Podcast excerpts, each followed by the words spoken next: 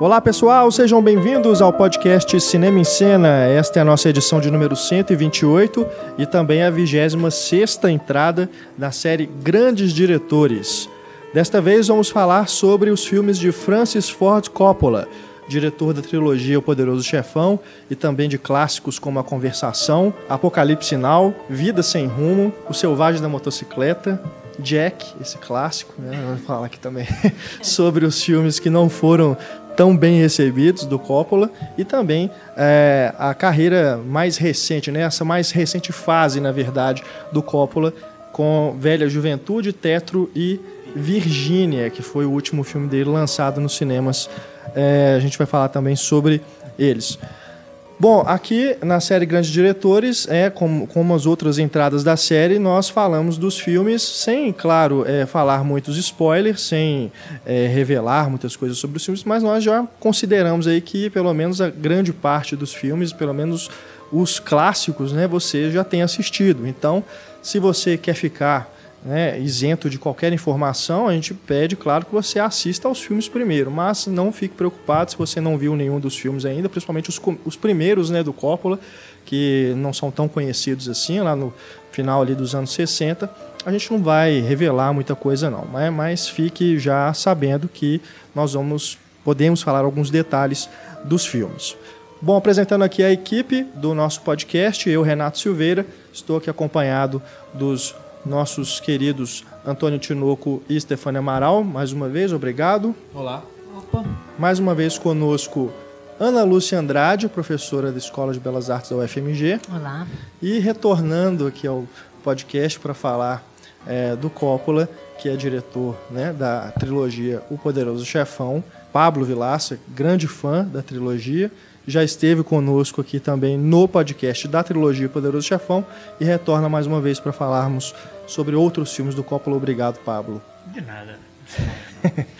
Como né, eu acabei de dizer, temos o podcast já dedicado à trilogia Poderoso Chefão, mas vamos falar também sobre os filmes aqui, não com tantos detalhes quanto naquele podcast. O link está aí na página para você que quiser escutá-lo, né? É, e, e, saber mais, assim, mais comentários, mais detalhes sobre os três filmes.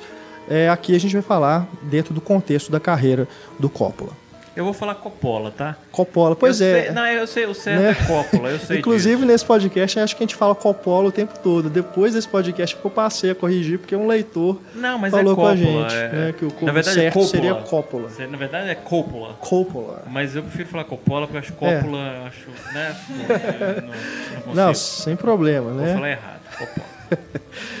Nosso e-mail aqui para você que quiser mandar algum recado para nossa equipe é o cinema arroba cinemaencena.com.br. Tem também a parte de comentários aí na página do programa para você interagir não só com a nossa equipe, mas também com outros ouvintes do nosso podcast.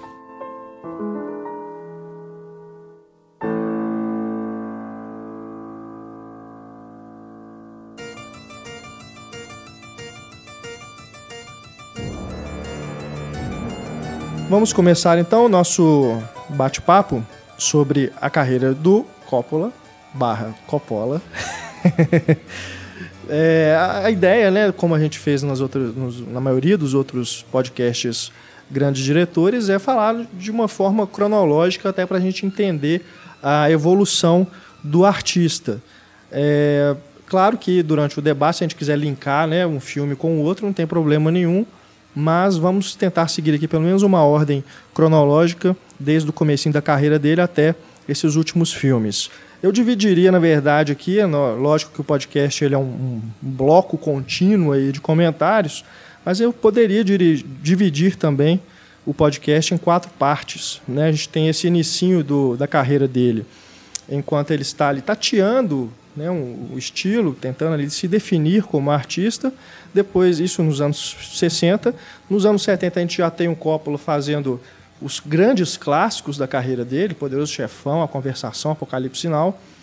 É, nos anos 80, enfrenta ali um certo, não diria comodismo, mas pelo menos devido, devido às tantas dívidas que ele teve né, com, com as produções que não deram muito certo, e a produtora dele também, a American Zoetrope, é uhum. isso, né, o pronúncio?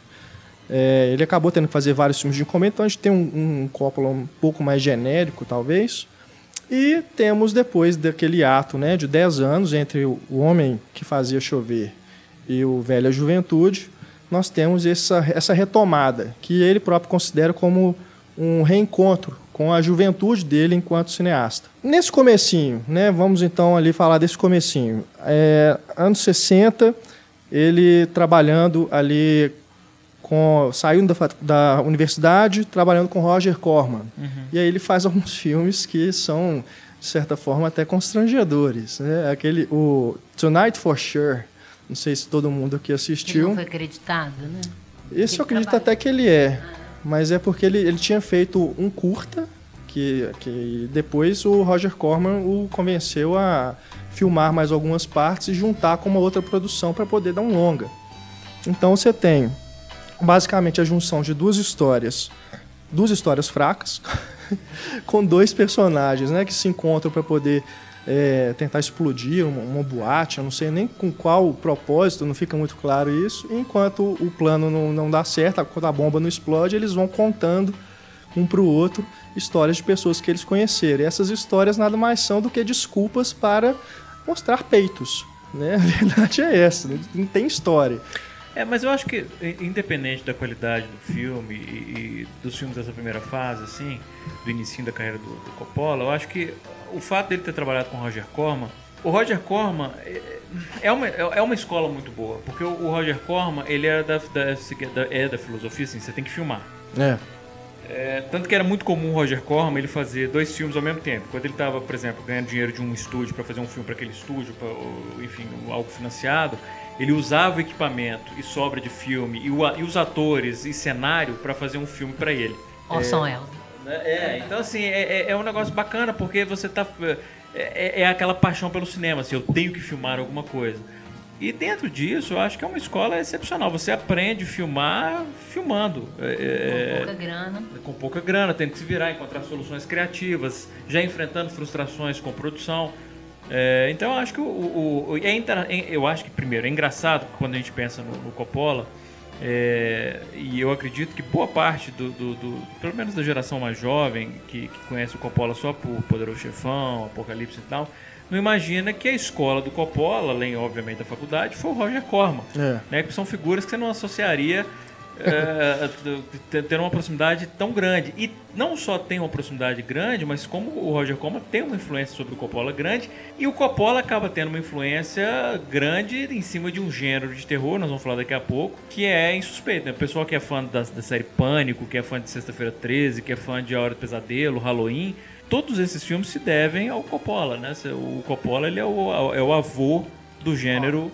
O Coppola, de certa forma, ele é o avô do gênero slasher com, com Demência 13. É. E, e, e, isso é, obviamente, uma influência, é graças ao Roger Corman. É, nesse, no Demência 13, que é 63, né, um ano ele depois dessa é, estreia, isso que antes desse filme Tonight for Sure, esse filme de, né, de nudez e tudo, ele já tinha feito alguns trabalhos paralelos, né? Teve um, inclusive uma produção soviética que foi importada pelo Corman e o, o, o Coppola dirigiu umas partes para poder lançar nos Estados Unidos. É uma remontou. ficção científica, remontou também, né? Ficção científica sobre dois países que competem para pousar em Marte primeiro. Bem, bem surreal. Assim. Né? E também, assim, um filme que não é dele, né? Tem ali a assinatura ali, ele é acreditado, mas não é o filme dele. Já o Demência 13 em 63 é claramente mais refinado que esses primeiros, primeiríssimos filmes. Né? Você tem pelo menos ali um diretor, um, um controle tem um trabalho do de filme, direção, é né? controle da direção. E como você disse, é, é totalmente bem, bem lembra bem esses filmes slashers que virão depois, né? É, e bem homenagem ao Hitchcock é, psicose, principalmente. É. Psicose. É. O primeiro assassinato é totalmente, totalmente psicose. psicose. Toda a montagem, a música evoca, tudo. É, aquela cena é muito bacana. A ideia da personagem que no meio do é. filme é. tira o vai pro né? saco. Né? E ele dirige várias, várias sequências é, silenciosas, né? Assim, no sentido de que não tem diálogo. Né, em que ele vai só acompanhando o, o que os Não, é, personagens tem um trabalho, fazendo. tem um trabalho claro de direção. assim, É. é. um- é um- você vê que tem alguém pensando o filme Uhum. e, e os cortes e sabe fazendo um pré-planejamento de como cada plano vai se encaixar. E como o roteiro também é dele, além dessa coisa, um cuidado visual mesmo, que você vendo com pouca grana, né? é, uma preocupação estética com o formal mesmo do cinema, tem uma coisa que é uma característica forte dele, que é uma preocupação com a construção dos personagens, mesmo uma linhazinha de história. né? Uhum. Com a relação daqueles personagens e tudo, embora o filme não dê tempo de construir isso. Mas ele, você vê que ele está preocupado com os vários personagens, aquela situação, a família, aquelas mulheres de fora da família. né? A coisa da família, então. É, coisa- já vai ser um tema recorrente Começa ali. ao longo da carreira dele. É, e a trilha sonora também é bem marcante, né? apesar de não ser do, do pai, que depois vem trabalhar com ele com frequência. Também aqui já tem, já tem um filme que a trilha sonora fica na cabeça, né? É bem marcante, marca cenas, tem um tema né, musical. Você fica esperando um terror que não chega, né? Porque na verdade ele é muito mais, como eu falei, dentro das situações dos personagens. Quando você se coloca no lugar deles, você imagina esse terror por, pela situação, mas não exatamente pelo que está acontecendo. filme. Mas de qualquer forma, para um filme estreante é bem interessante. Não é de Wood dele, assim. Exato. Eu fiquei bastante impressionado com a violência assim, de algumas cenas, né? Para um filme de 63, eu confesso que eu não tinha, nunca tinha visto assim, dessa violência de machados, né? Decepando cabeças, né? São bem Mas violentos. isso bobear se deve ao fato de ser uma produção B mesmo, né? Não é do Não grande um estúdio. controle De, de produção. né? Ele teve essa liberdade de E usar ao a mesmo violência. tempo ele não mostra direito, porque ele faz É. a- o sugestionamento pela montagem, como o Hitchcock fazia. né? Você tem uma impressão de ter visto uma violência que na verdade você não viu, mas fica muito mais gravado, eu acho, na sua cabeça também, porque você emenda aquilo que você não vê. É, embora assim ele seja mais gráfico, por exemplo, que o próprio Psicose. Se for comparar com a sequência de chuveiro, porque a sequência de chuveiro é toda isso, né? É, é, é, você nunca vê a faca atingindo a, a, a Marion Crane, mas muita gente vê a faca atingindo a Marion Crane pela força da montagem. No, no Demência 3 já é mais, é mais gráfico, né? É. Não, não- não tem tanta... E ele é o quê? Três anos depois do Psicose. né? Bom, o filme seguinte, aí ele já trabalhando com a Warner, né? Já, já, já havia se desligado do Corman. Um filme que foi, inclusive, para Cannes, né? Foi es- escolhido, de foi selecionado. You're a Big Boy Now. Tem título em português? Agora você é um Agora homem. É. Aí já é uma É- comédia bem mais leve, né? É, mas ainda assim não é um Coppola, né? Como a gente vai ver depois nos anos 70. É, eu acho que esse é o filme mais alegre. Se você for pegar a carreira inteira do Coppola, acho que é o filme mais alegre dele. Assim. Eu até ontem eu tava tweetando tava- e tem uma, uma- um plano, acho que é um dos planos mais alegres que o Coppola rodou, que é o, o- quando ele, o, o personagem principal, o Bernard, tá apaixonadíssimo e tal, ele sai patinando pela cidade, aí ele É. passa por cima de um garotinho, o garotinho vira pra câmera e olha pra ele sorrindo assim. É uma das coisas mais felizes, mais alegres que o Coppola filmou na vida, assim, porque não é, o Coppola não é um diretor de, Não, planos de, de filmes alegres. Uhum. É, mas é um filme que eu gosto muito, sabia? É, apesar dele ser um filme. ali- E, inclusive tem tem uma cena numa boate que tem. Ele passa cenas do Demência Do Demência 13. 13, é. É, é um Essa filme que eu sequência é gosto bacana. muito. É, é, eu acho que é um filme. Provavelmente é o mais divertido que o Coppola dirigiu. Não só porque é um filme alegre, mas é um filme engraçado mesmo. Tem passagens que são muito engraçadas no filme.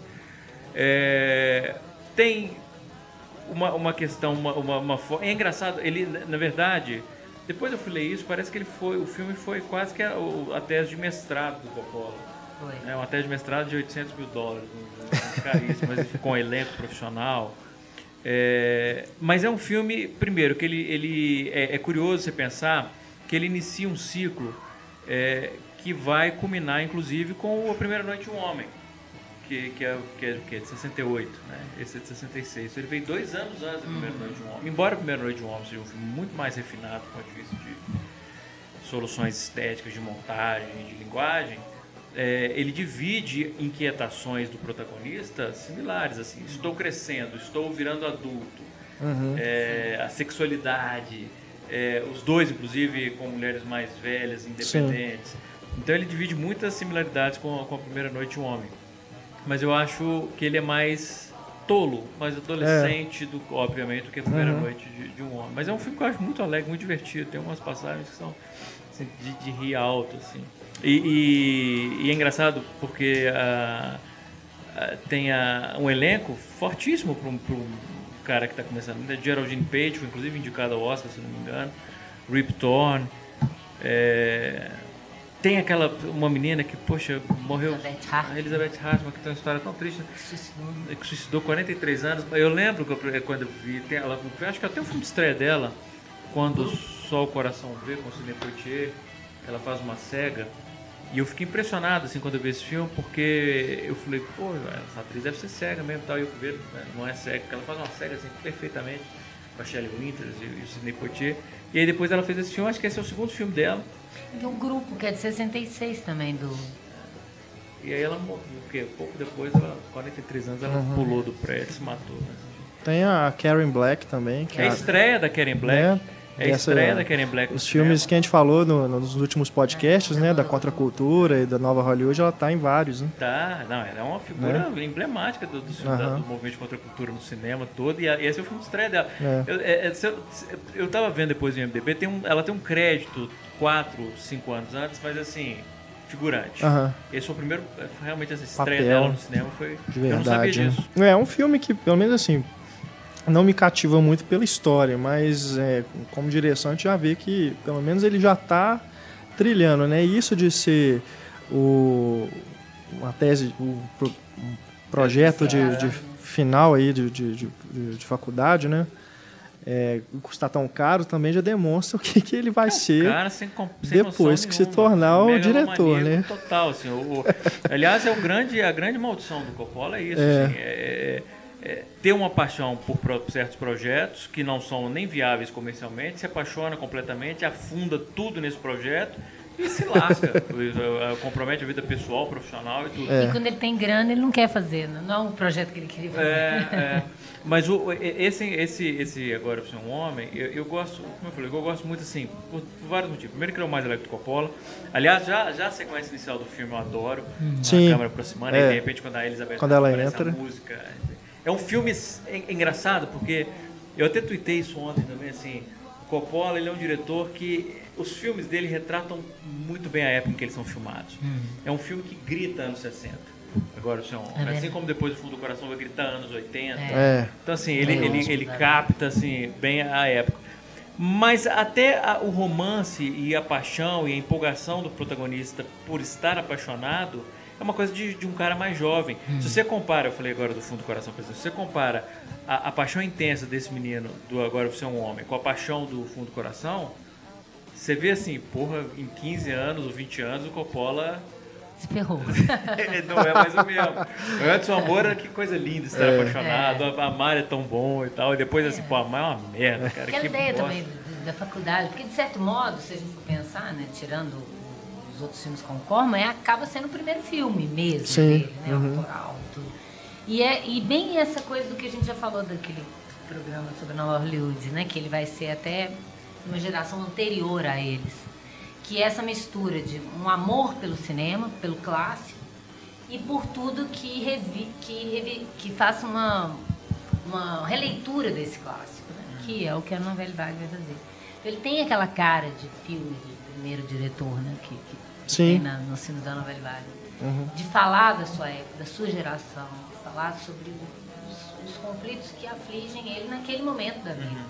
né? De uma forma muito pessoal.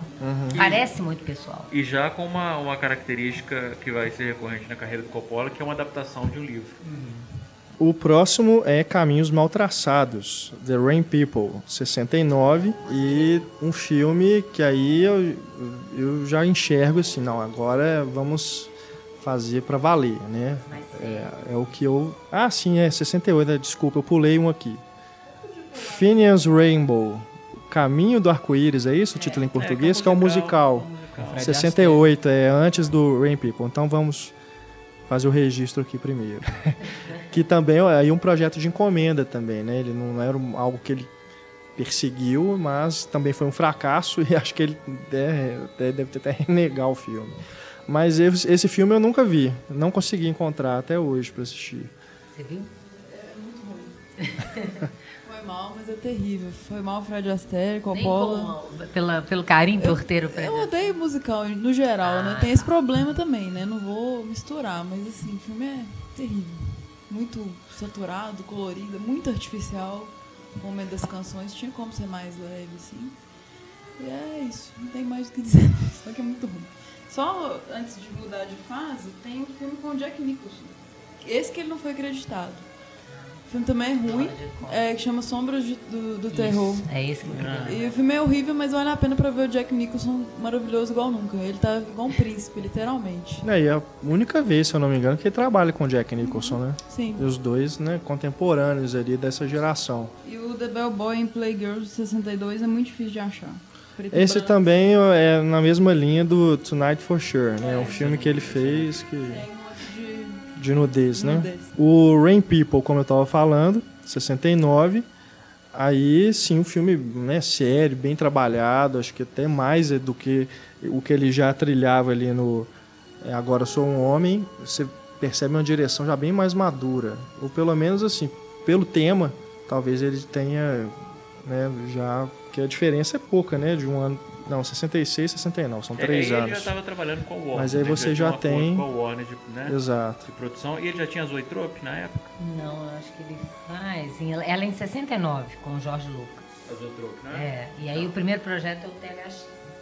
Ah, é verdade, o THX. É. É, que, também, que foi com a Warner também, né? A Warner distribuiu.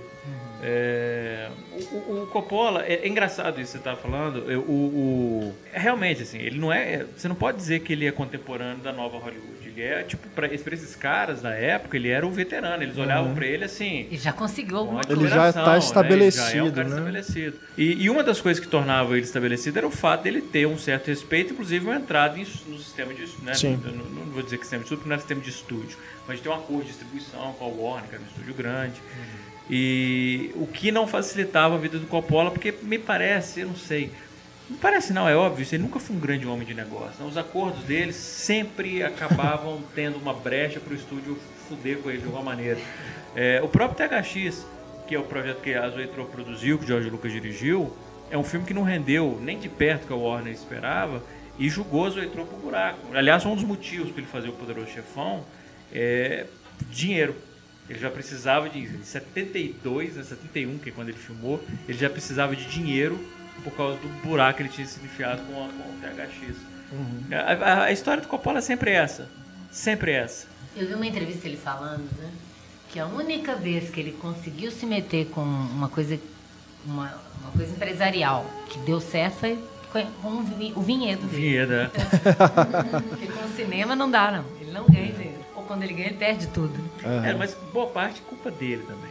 Porque assim, ele perde completamente a noção e investe nos experimentos. O que eu acho ótimo é o que torna o Coppola tão interessante como diretor.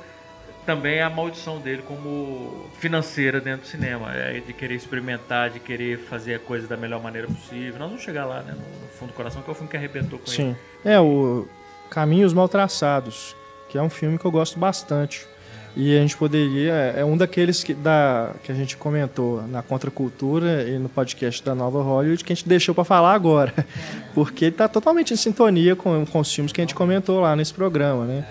Aqui começa com a protagonista, que ela é uma mulher que larga o marido em casa dormindo e foge de casa, né?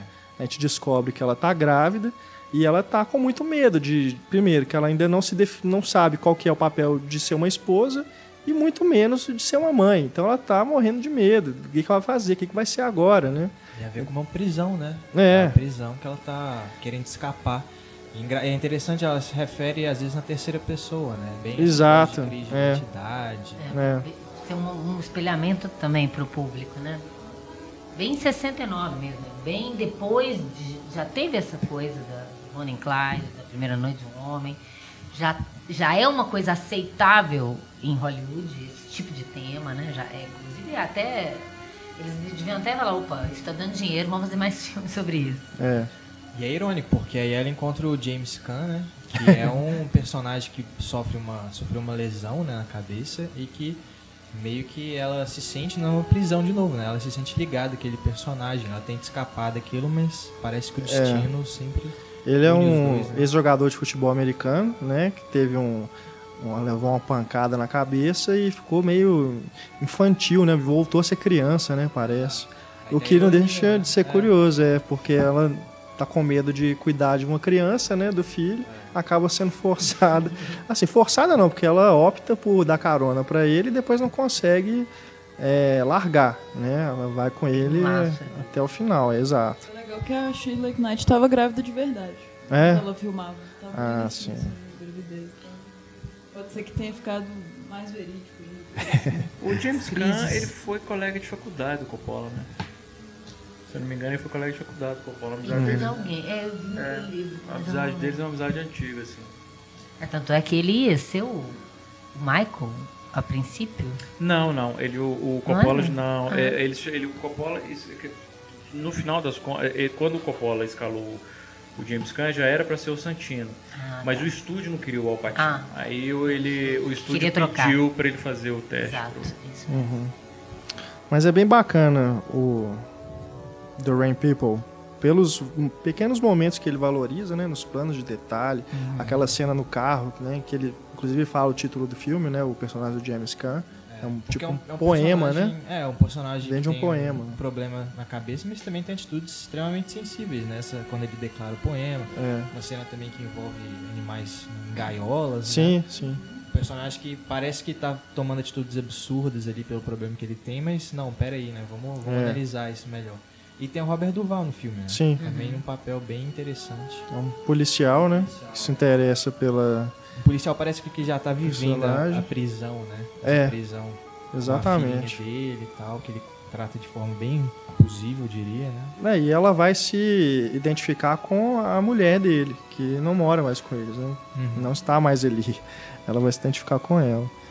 Mas, enfim, é um filme que já mostra realmente que ele está pronto para assumir o Mas grande não- projeto, né? Que virá em seguida, que é o Poderoso Chefão, 72. O que não deixa de ter sido, né? Como a gente já comentou lá no, no podcast, mas vamos falar aqui dentro desse contexto, é ousado da parte do estúdio confiar esse projeto a um cara que é relativamente, é, assim, para pegar uma coisa desse tamanho, né? That's what she said. É, é, na verdade, ele não, eles não confiaram nele. Né? É, é, tem duas coisas, é, tem duas curiosidades. Primeiro, é, a, a mentalidade do estúdio, quando chamou o Coppola para fazer o filme, é porque eles queriam um filme, um, queriam um diretor italiano. E um diretor fácil de controlar, que eles imaginaram. Um novato É, vai fazer não, o que a gente é, quer. é, assim, é claro que isso ajudaria, assim, mas é, foi aquela coisa de mentalidade do estúdio. Eles tinham direito sobre, os, sobre o livro, queriam né, adaptar, tinham feito o Love Story que eles tinham comprado também na época que o livro estava sendo escrito, antes do, filme ser, do livro ser lançado. Então eles pensaram, porra, se deu tão certo com o Love Story, vamos fazer a mesma coisa com o Poderoso Chefão, embora não tenha nada a ver um com o outro. E, e o- uns dois anos antes, em 69, eh, lançaram um filme de gangster com o Kirk Douglas chamado Sangue de Irmãos, foi um fracasso. E o estúdio meio que desistiu da ideia de fazer o Poderoso Chefão. E aí quando eles resolveram fazer mesmo, eles falaram, por que, que os filmes de gangster costumam fracassar? É porque é judeu que dirige. Então, para ser sucesso, tem que ser o italiano. O italiano é que entende máfia. Então, eles começaram a pensar em diretor italiano, pensaram no Leone. É, e aí chamaram o Coppola por isso. E o Coppola precisava porque estava endividado. É, e, e, claro, o fato deles poderem controlar o, o, o Coppola, porque assim, ele não tinha. é, é, o estúdio confiou, mas não confiou. É aquilo que nós discutimos É, na época tinha do, do- gente vigiando, filmando. Sim. discutimos isso no, no podcast, né? Eles estavam querendo demitir o Coppola para poder já botar outra pessoa. Mas é o filme que eu vejo o Coppola, assim, é um crescimento brutal. Que A filmagem dele foi. foi porque a conversação é do mesmo ano. Conversação foi lançada em 74. É, é, Conversação de junto 74. com Na- na- na o- a parte 2. produção, Ele já estava fazendo. Ah, é verdade, verdade, verdade, verdade. É, o Poderoso Chefão, assim, é, é o, é, é o filme que eu vejo o Coppola, assim, assumir uma postura de diretor completo. De fazer uma preparação que é uma preparação de gente que tem transtorno obsessivo compulsivo. De pensar cada plano, pensar cada corte, pensar cada detalhe. é, que é um cuidado que depois ele, ele deixaria de ter. É aquele livro, né, que mostra nos extras. Aquele dossiê que ele fez de roteiro. É, com o livro. é. É uma coisa doida. que é um- que é um- tudo para pôr a mão naquele material e olhar as anotações. Genial. é sensacional. E, mas E- eu acho também que o, o, o- o estúdio, né? Até a gente falou isso no, dessas releituras dos anos 70. É, nunca se investiu tanto para fazer filme de, de gangster. Né? Filme de gangster era, uma- era um, um setor, por exemplo, mesmo a Warner, que era, que era o carro-chefe dela, pelo menos nos anos 30, é, eles não gastavam muito dinheiro com isso, tanto é que eles não botavam muito. é, botavam as estrelas já do gênero, né, dos atores já consagrados, mas nada muito investindo nisso. E o, o, o Coppola muda isso, né? Quando Ele força, né? ele força a mudar isso, porque eles não. não pra que a gente vai pôr dinheiro? Eles não queriam fazer um filme nem de época. É, exato. O orçamento inicial, o o orçamento inicial do filme era de 2 milhões. Eles não viram o E potencial eles do iam fazer o filme na década de 70 mesmo. E o Mário Puzo já tinha aceitado. O Mário Puzo É. falou assim, ah, beleza, me pagando eu faço o roteiro começar na década de 70 e tal. E aí Imagina. quando o Coppola entrou, o Coppola falou, não, cara, um filme de época. Não quero fazer em estúdio, quero filmar na rua. Então, peraí, mas. É.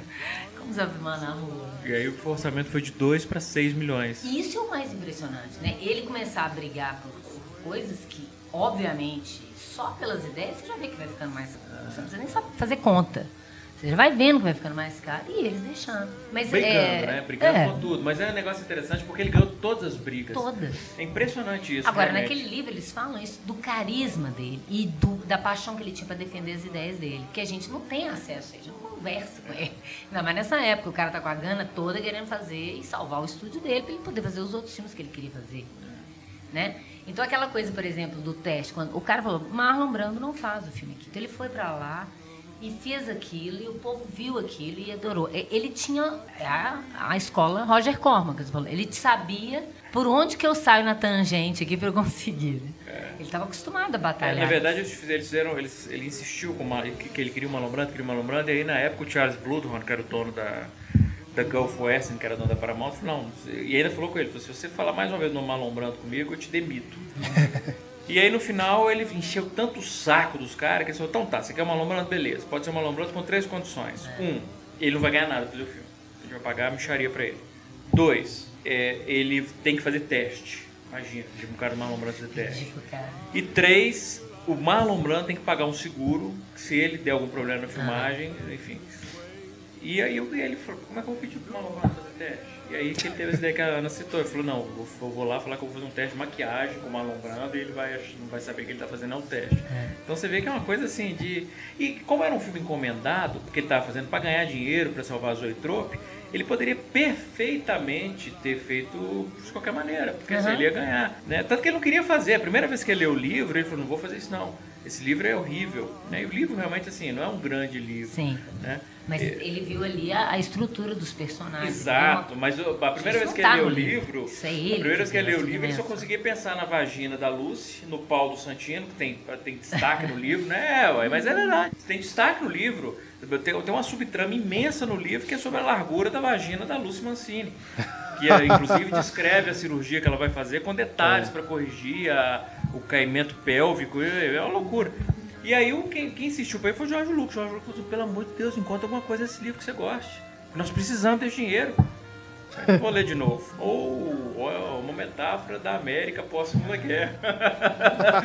Eu não tinha fala, notado. né, Aquelas anotações dele do livro, ele começa a falar. Ele, ele já anotou ali que tinha cenas prontas. É.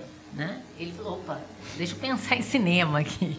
Aí a coisa funcionou. Não, é, é um trabalho de direção, assim, absolutamente impecável e de luta pelo filme. Porque daí quando ele resolveu comprar a briga mesmo e, e, e se apaixonou pelo filme, ele, ele não precisava ter brigado, é isso. Ele podia fazer só pra garantir o dinheiro, mas brigou. Não, eu não queremos o Alpatino, mas eu quero o Alpatino. Não queremos Marlon Brando, mas eu quero Marlon Brando. Não quero fazer filme de época, eu quero fazer filme de época. Não, não queremos Nino Rota, mas eu quero Também, Nino Rota. é, não vou dar motivo pra vocês ficarem rindo de mim, né? O Robert Redford e Michael Corleone, É. eu não vou ficar dando. Ah, E acaba que o filme se torna, junto com a parte 2, a representação máxima dos temas que vão circular ali na carreira dele, nos outros filmes. Você Sim. pode sempre correlacionar outros filmes com o drama do Michael Corleone.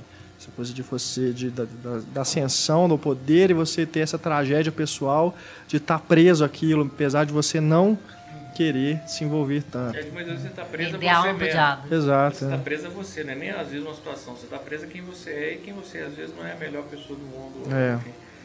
É.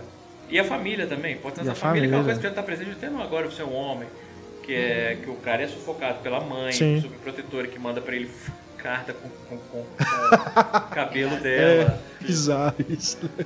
Não, e isso, por mais. É, ler um livro, a história tá toda lá e tudo. É. Mas essa densidade que eu tô falando dos personagens, essa estruturação mítica do personagem, a curva toda que, que vai culminar no 3, não foi nenhum Puzo que deu isso. Tanto é que quem escreveu praticamente o 2 e o 3 foi ele. É, quer dizer, o Mário Puzo ele, Ele é- ajudou, é, claro. O Mário Puzo é uma parte fundamental. Mas, Mas assim, essa ideia toda que tá É. lá no filme é dele. É. Não, mesmo porque a estrutura ele muda. O, o livro, por exemplo, é cheio de flashback. Primeiro a gente vê o cadáver do Sony no, no necrotério aí que mostra o Sony morrendo. No roteiro era assim, inclusive. E aí o Coppola vai ver, não, não, pra que, que eu vou fazer flashback, sabe? Vou trocar uma surpresa, pra ter uma surpresa eu vou sacrificar o personagem, o Ele desenvolvimento do essa personagem. estrutura no 2, né? Porque o livro, inclusive, ele vai, parece, eu não me lembro, mas aquela prime- a parte toda do De Niro tá no livro, o resto não. Do 2. Do 2. É, não, tá não. Então, e ela vai linear, eu acho, É. até um certo ponto no Vai, livro. né? vai. E aqui no- eu, eu sempre recomendo os livros dessa série da Carreiras do Cinema, é, Mestres do Cinema. Só tem em inglês, mas você encontra aí nas livrarias aqui no Brasil. É bem baratinho, cerca de 20 reais, vale a pena vocês procurarem, tem de vários diretores. E na, nesse volume do, do Coppola, que é escrito pela Steph... Agora tô na dúvida se é homem ou se é mulher. Stephanie Delorme. É, faz uma relação é, dos, desses filmes dos anos 70, justamente por essa melancolia e essa tragédia dos protagonistas. O Michael Corleone, um dos dois poderosos chefão, é, o Marlon Brando e o Michael Sheen, Michael Sheen Não, Michael Sheen. no Apocalipse Sinal. Martin Sheen. Martin Sheen, Michael Sheen é, é, tem nada a ver. Michael É, Corleone, com Martin Sheen. E o Gene Hackman em A Conversação. Sim. Né? É bem interessante ver como que os, nessa década, né? E num espaço de É 10 melhor. anos, desde o The Rain People, ele consegue construir filmes tão fortes, né? Se todos os quatro são, sei lá, se bobear, É. você coloca no top 1 da Você carreira põe do a Coppola. carreira toda, esses né? ainda se salvam, né? E, e tratando de desse tema em comum, né? Dessa melancolia, dessa prisão é, particular Nessa que, obsessão também, que os personagens vivem. o trabalho, né? Igual no, no- Depois a gente fala da conversação, mas essa. é- Porque pro Michael também é um trabalho manter Sim. a família unida e tal. E assim, uma coisa que eu me lembro, quando eu revi o 2 agora, que, que eu não lembro que tinha isso no, no, no livro dessa forma, é como ele ressalta que tudo, to, toda aquela máfia começou simplesmente para proteger a família. Ele não queria poder para ele ter poder. Ele queria ter poder porque com o poder ele protege a família. Ele não quer poder, ele não quer dinheiro, ele não quer nada. Ele só quer isso porque isso ajuda ele a proteger a família. É no começo, né?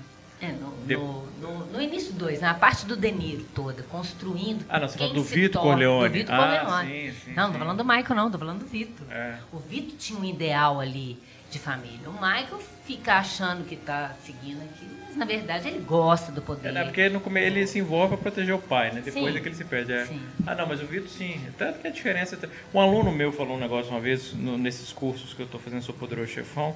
E ele falou que a diferença do Michael Corleone pro Vitor Corleone, eu falei, sensacional, vou roubar isso. É, que o, o, o, o Vitor Corleone fazia máfia arte, máfia moleque.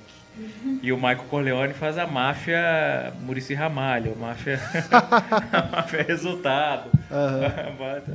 Então, assim, é, é- e é isso, assim, é uma máfia profissionalizada, fria, distanciada, né, que é diferente. O Vitor tem um calor humano que o Michael não tem. É, e quanto mais ele vai fazendo e ele vai se justificando pela família, mais ele vai perdendo a família. Ao contrário do outro. É, é, o outro ele vai ficando cada vez. Todo mundo vai agregando mais por causa dele. Os ideais são diferentes. E essa coisa da obsessão, não só pelo que ele faz, mas a obsessão que vem de quem ele é. É quando o 2, por exemplo, o Tom Hagen fala assim com ele, aquele que res- resolve, ele tem que matar o Hyman Ross, que é o mafioso judeu do Lee Strasberg, que já está completamente decadente, à beira da morte, está exilado, tá, enfim, não, tem, não representa perigo para mais ninguém. E, e é o tipo de, de, de inimigo que o Dom Vito deixaria pra lá. Tipo assim, Tem uma outra história ali também É. que ele preservava, né? É, não, e outra coisa, eu até deixaria pra lá, assim, porque eu não, vou, não me representa perigo, não vou matar por vingança. Uhum. E aí ele fala, não, tem, não, você dá um jeito de matar. E aí o Hagen falou assim, mas você- tem que matar todo mundo? Eu, não, só meus inimigos.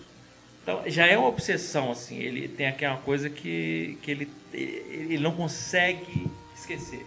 Quando alguém faz algo contra ele, ele não consegue Nem o esquecer. irmão. O irmão. Então, é, é isso. E que é uma característica que ele vai dividir não só com o, o personagem do Gene Hackman na compensação, mas o Marlon Brando no Apocalipse Now e o Martin. Sheen no Apocalipse Now, Aham. né, nessa obsessão absoluta. E o Dom Vitor, se soubesse o que ele fez com o Fredo, ele rechaçaria completamente. Assim, uma... Isso mataria ele, se ele soubesse. É.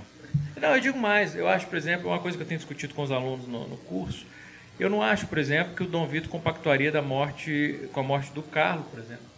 Eu acho que assim, o, o Dom Vitor, ele, a gente discute isso, tem um, a gente para para discutir isso. Eu acho que o Dom Vitor sabia que o Carlos ia ser punido, mas eu acho que para o Dom Vitor a punição ia ser aquele, até a parte, ó, você está fora do negócio da família. Acabou. Ou vai tomar uma sova e pronto. É, ele tá fora agora da família. Mas o Michael dá esse passo além. Não, não é só isso. Eu vou matar ele também. Vou matar o marido da minha irmã. Vou matar o pai dos meus sobrinhos. O pai do meu afilhado. Que é uma coisa que eu acho que o Dom Vitor jamais imagina matar. É. Então, essa coisa. E é muito coerente, é muito coeso. Se você pega a construção dos três filmes, de novo, você pega um Coppola no auge, assim, você pega um cuidado. Os três filmes eles têm uma construção, e não é só a construção do ponto de vista de estrutura ou, ou da relação entre a máfia e, o, e a, a vida, a vida hum, dos bastidores da máfia, a fachada, né, a família com F maiúsculo, a família com F minúsculo, a, a, contraposição entre o sagrado e o profano, que, que é constante nos três filmes. Não é só isso. Você pega uma coerência de construção de cores no figurino, de, de, de, de, de iluminação.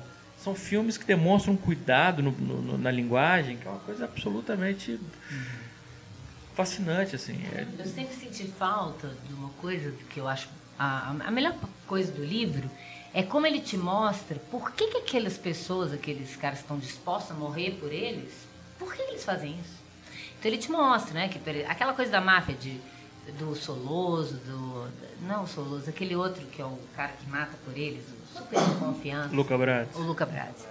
Que eles cuidaram da mãe dele doente, porque você cuidava da mãe do, do, do, do capanga, enquanto ele está preso por causa de qualquer coisa. Não, não. Esse, Não era uma coisa não, assim? É um Bratz, outro não. pequeno. É, acho que o, É. não, o Luca Bratz, na verdade, a fidelidade do Luca Bratz é, é, é até Porque bacana. Tem isso no livro, não tem no Não filme. tem. É, O Luca Bratz, o, o que é a questão é que ele era um cara, no livro ele até descreve assim, é um, é um, tipo, de, é um tipo de homem que passa a vida tentando fazer com alguém, alguém o mate. Aham.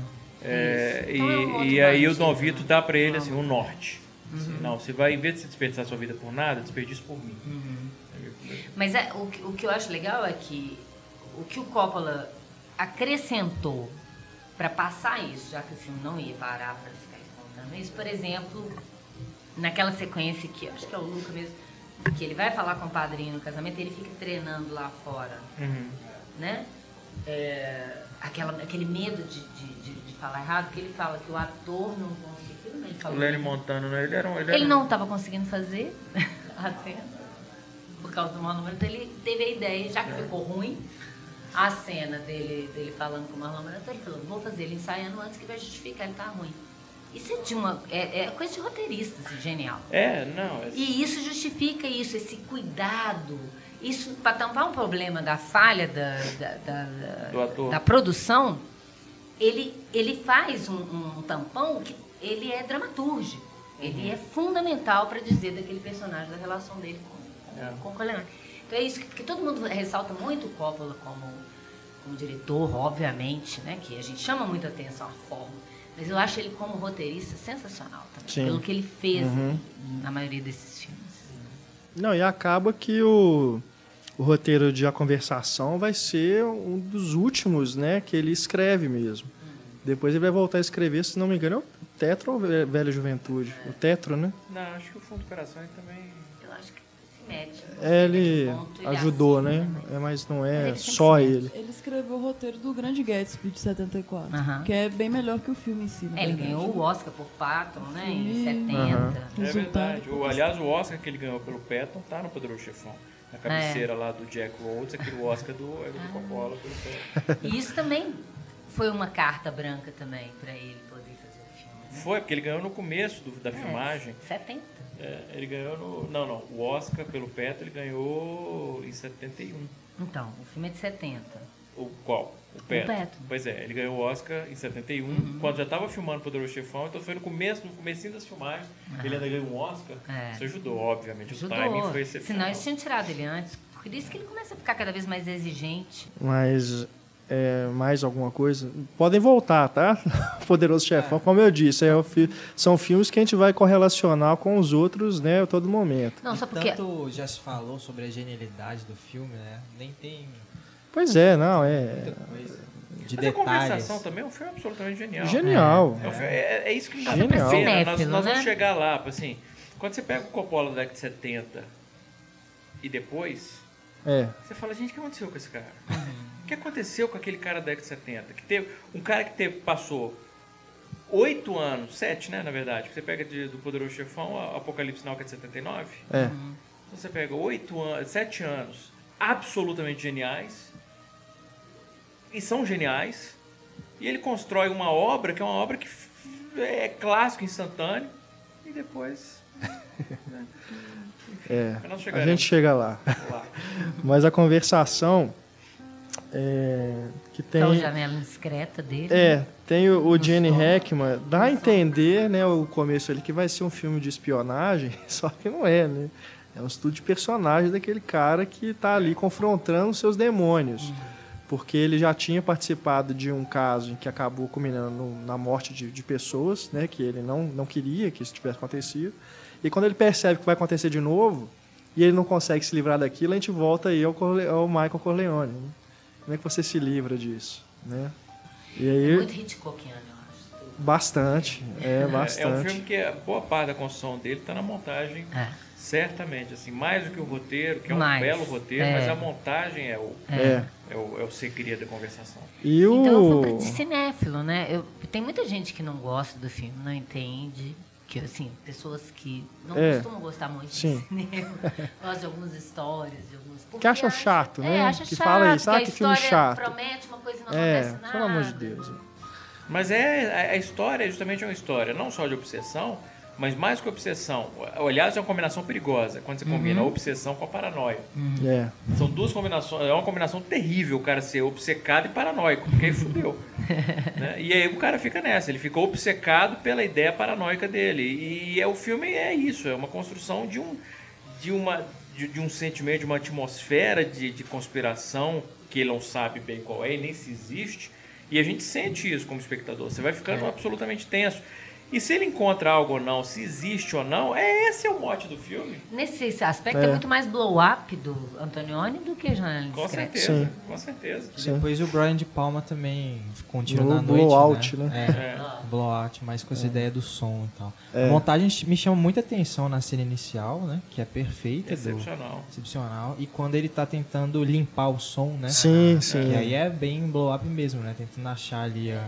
É, e tá ali escondido. junto com ele, nós também estamos participando daquele processo, porque É. você também fica meio louco, porque ele vai e volta de Você quer sons. o que, que é que tem E ele que lembrando, né, do que que a mulher falou sobre, o- aliás, é uma fala que é bem emblemática para o personagem, né, sobre, ah, quando eu vejo esses idosos largados na, na praça, né, eu lembro que, eu penso que eles já foram filhos de alguém, né, alguém gostou muito deles e agora está abandonado, quer dizer, está falando dele, né, ele está tomando aquilo para si. Você fica junto com o personagem, você também fica meio E paranoico. de novo você vê como é que o Coppola, e uma coisa que diferencia o Coppola de boa parte dos diretores, até contemporâneos, é o cuidado com a construção da linguagem do filme. É um cara que domina profundamente a linguagem do filme. Ele entende que um filme ele é construído não só a partir de roteiro e atores, mas a partir do design de som, do design de produção, da montagem. O design de som do filme é sensacional. Eu não sei Fantástico. se esse foi feito o design de som também é do Walter Mant. É, é. É do Walter Mant também, Sim. né? Sim. O Walter Mant fez a montagem. Se eu não me engano, é o primeiro filme que, ele, que o Walter Mant faz a montagem, a conversação. Porque o Walter Mant ele fez, ele fez o som, o design de som do Poderoso Chefão. Porque o- era isso, o Walter Mant ele era editor de som. E, e aí ele foi fazer edição de som da conversação também. Aí o Coppola convidou ele para ser montador, acho que é isso. É, convidou ele para ser exato. montador também do, do, Isso. do- E porra, olha que presente que o Coppola deu. Não só, olha, É. olha só que a gente pega. Ele, ele, primeiro, iniciou o gênero slasher, estreou a Karen Black, convenceu o Walter Murch a ser montador, e é um dos maiores montadores da história do cinema. É, vai, vai acompanhando, vai acompanhando. é, Padrinho de muita gente. Né? e foi padrinho de muita gente. Então, o, o, o design de som do filme, cara, é Pô, absolutamente... E trouxe o Nicolas Cage pro cinema, cara. É o gra- Esqueceu o mais importante. Trouxe a Sofia Coppola também, ó. É, Sofia Coppola estreou no Poderoso Chefão. Ela é o bebezinho lá no Verdade. final do filme. Agora, enfim. uma trilha sonora também sensacional, né? O jazz que toca durante Sim, o filme, sim. sensacional. Ele toca o saxofone dele também. E Que deve- atuações... é, vai ser recorrente isso mais pra frente, né? As trilhas sonoras com jazz, né? Muito bom. Ele vai usar depois mais de novo. E os atores também, né? O John Casale, que eu até tava conversando Sim. com a Ana outro dia, como que ele era sensacional, né? Sensacional. Morreu sensacional. jovem. Morreu novo também. Infelizmente. Câncer nos ossos. Fez cinco filmes, né? A gente O. Alpatino fala que é o maior ator que ele já conheceu. É, eles eram amigos de infância, sabe? Aham. O João Casale e o Alpatino eram amigos de infância. O, o, o, o John Casale, a gente já falou isso em algum outro podcast, mas é sempre bom repetir, o cara fez cinco filmes. A- a- os cinco foram indicados a melhor filme, né? E dos cinco, quatro são sensacionais. Eu sei que muita gente vai falar que os cinco são sensacionais, mas é porque eu não suporto Franco Atirador. Eu detesto Franco Atirador. Que isso. Detesto, cara. Eu acho que é um filme ufanista, xenofóbico. Eu acho aquele filme repugnante. Quais são os filmes? Poderoso Chefão? A Conversação, Poderoso Chefão 1 e 2. Dia de E Cão. o Dia de Cão. E o Espantalho não é com ele, não? Não, o Ah, não, Espantalho é com o Gene Hackman e o e o Al Patino, Pacino. né? que aliás é um filmaço também. o Espantalho, né? Filme pouquíssimo visto. É. É, Esse aqui era com ele também. Não, é o, é o Gene Hackman e o É o. Mas, quem a gente tá falando? Do John Casale. Não, João Casale. É, é, é isso, é um cara... Mas por que você não gosta do Franco Atirador? É isso, eu acho que é um filme, xeno- eu acho que é um filme xenofóbico. Eu acho que é um filme xenofóbico, ufanista do pior tipo de ufanismo, em que a América é superior e o, o, o estra- o estrangeiro é, é selvagem, repugnante e ameaçador. A sequência no Vietnã é muito boa, como cinema é muito boa, a roleta russa é sensacional, mas a maneira como o, o- o, Timino. Retrata ah, não só o ideal norte-americano de, de, de, de vida e o estranhamento, a selvageria estrangeira, eu acho absolutamente repugnante. Repugnante mesmo, a palavra é repugnante. Eu tenho antipatia. Mas depois, no filme seguinte, ele, ele faz Não justamente o tá contrário. criticando. não acredito que ele não está criticando pelo final do filme. Eles reunidos em torno da mesa cantando. O que, que eles cantam? Amazing Grace, sei lá o que, que é que Ah. eles cantam.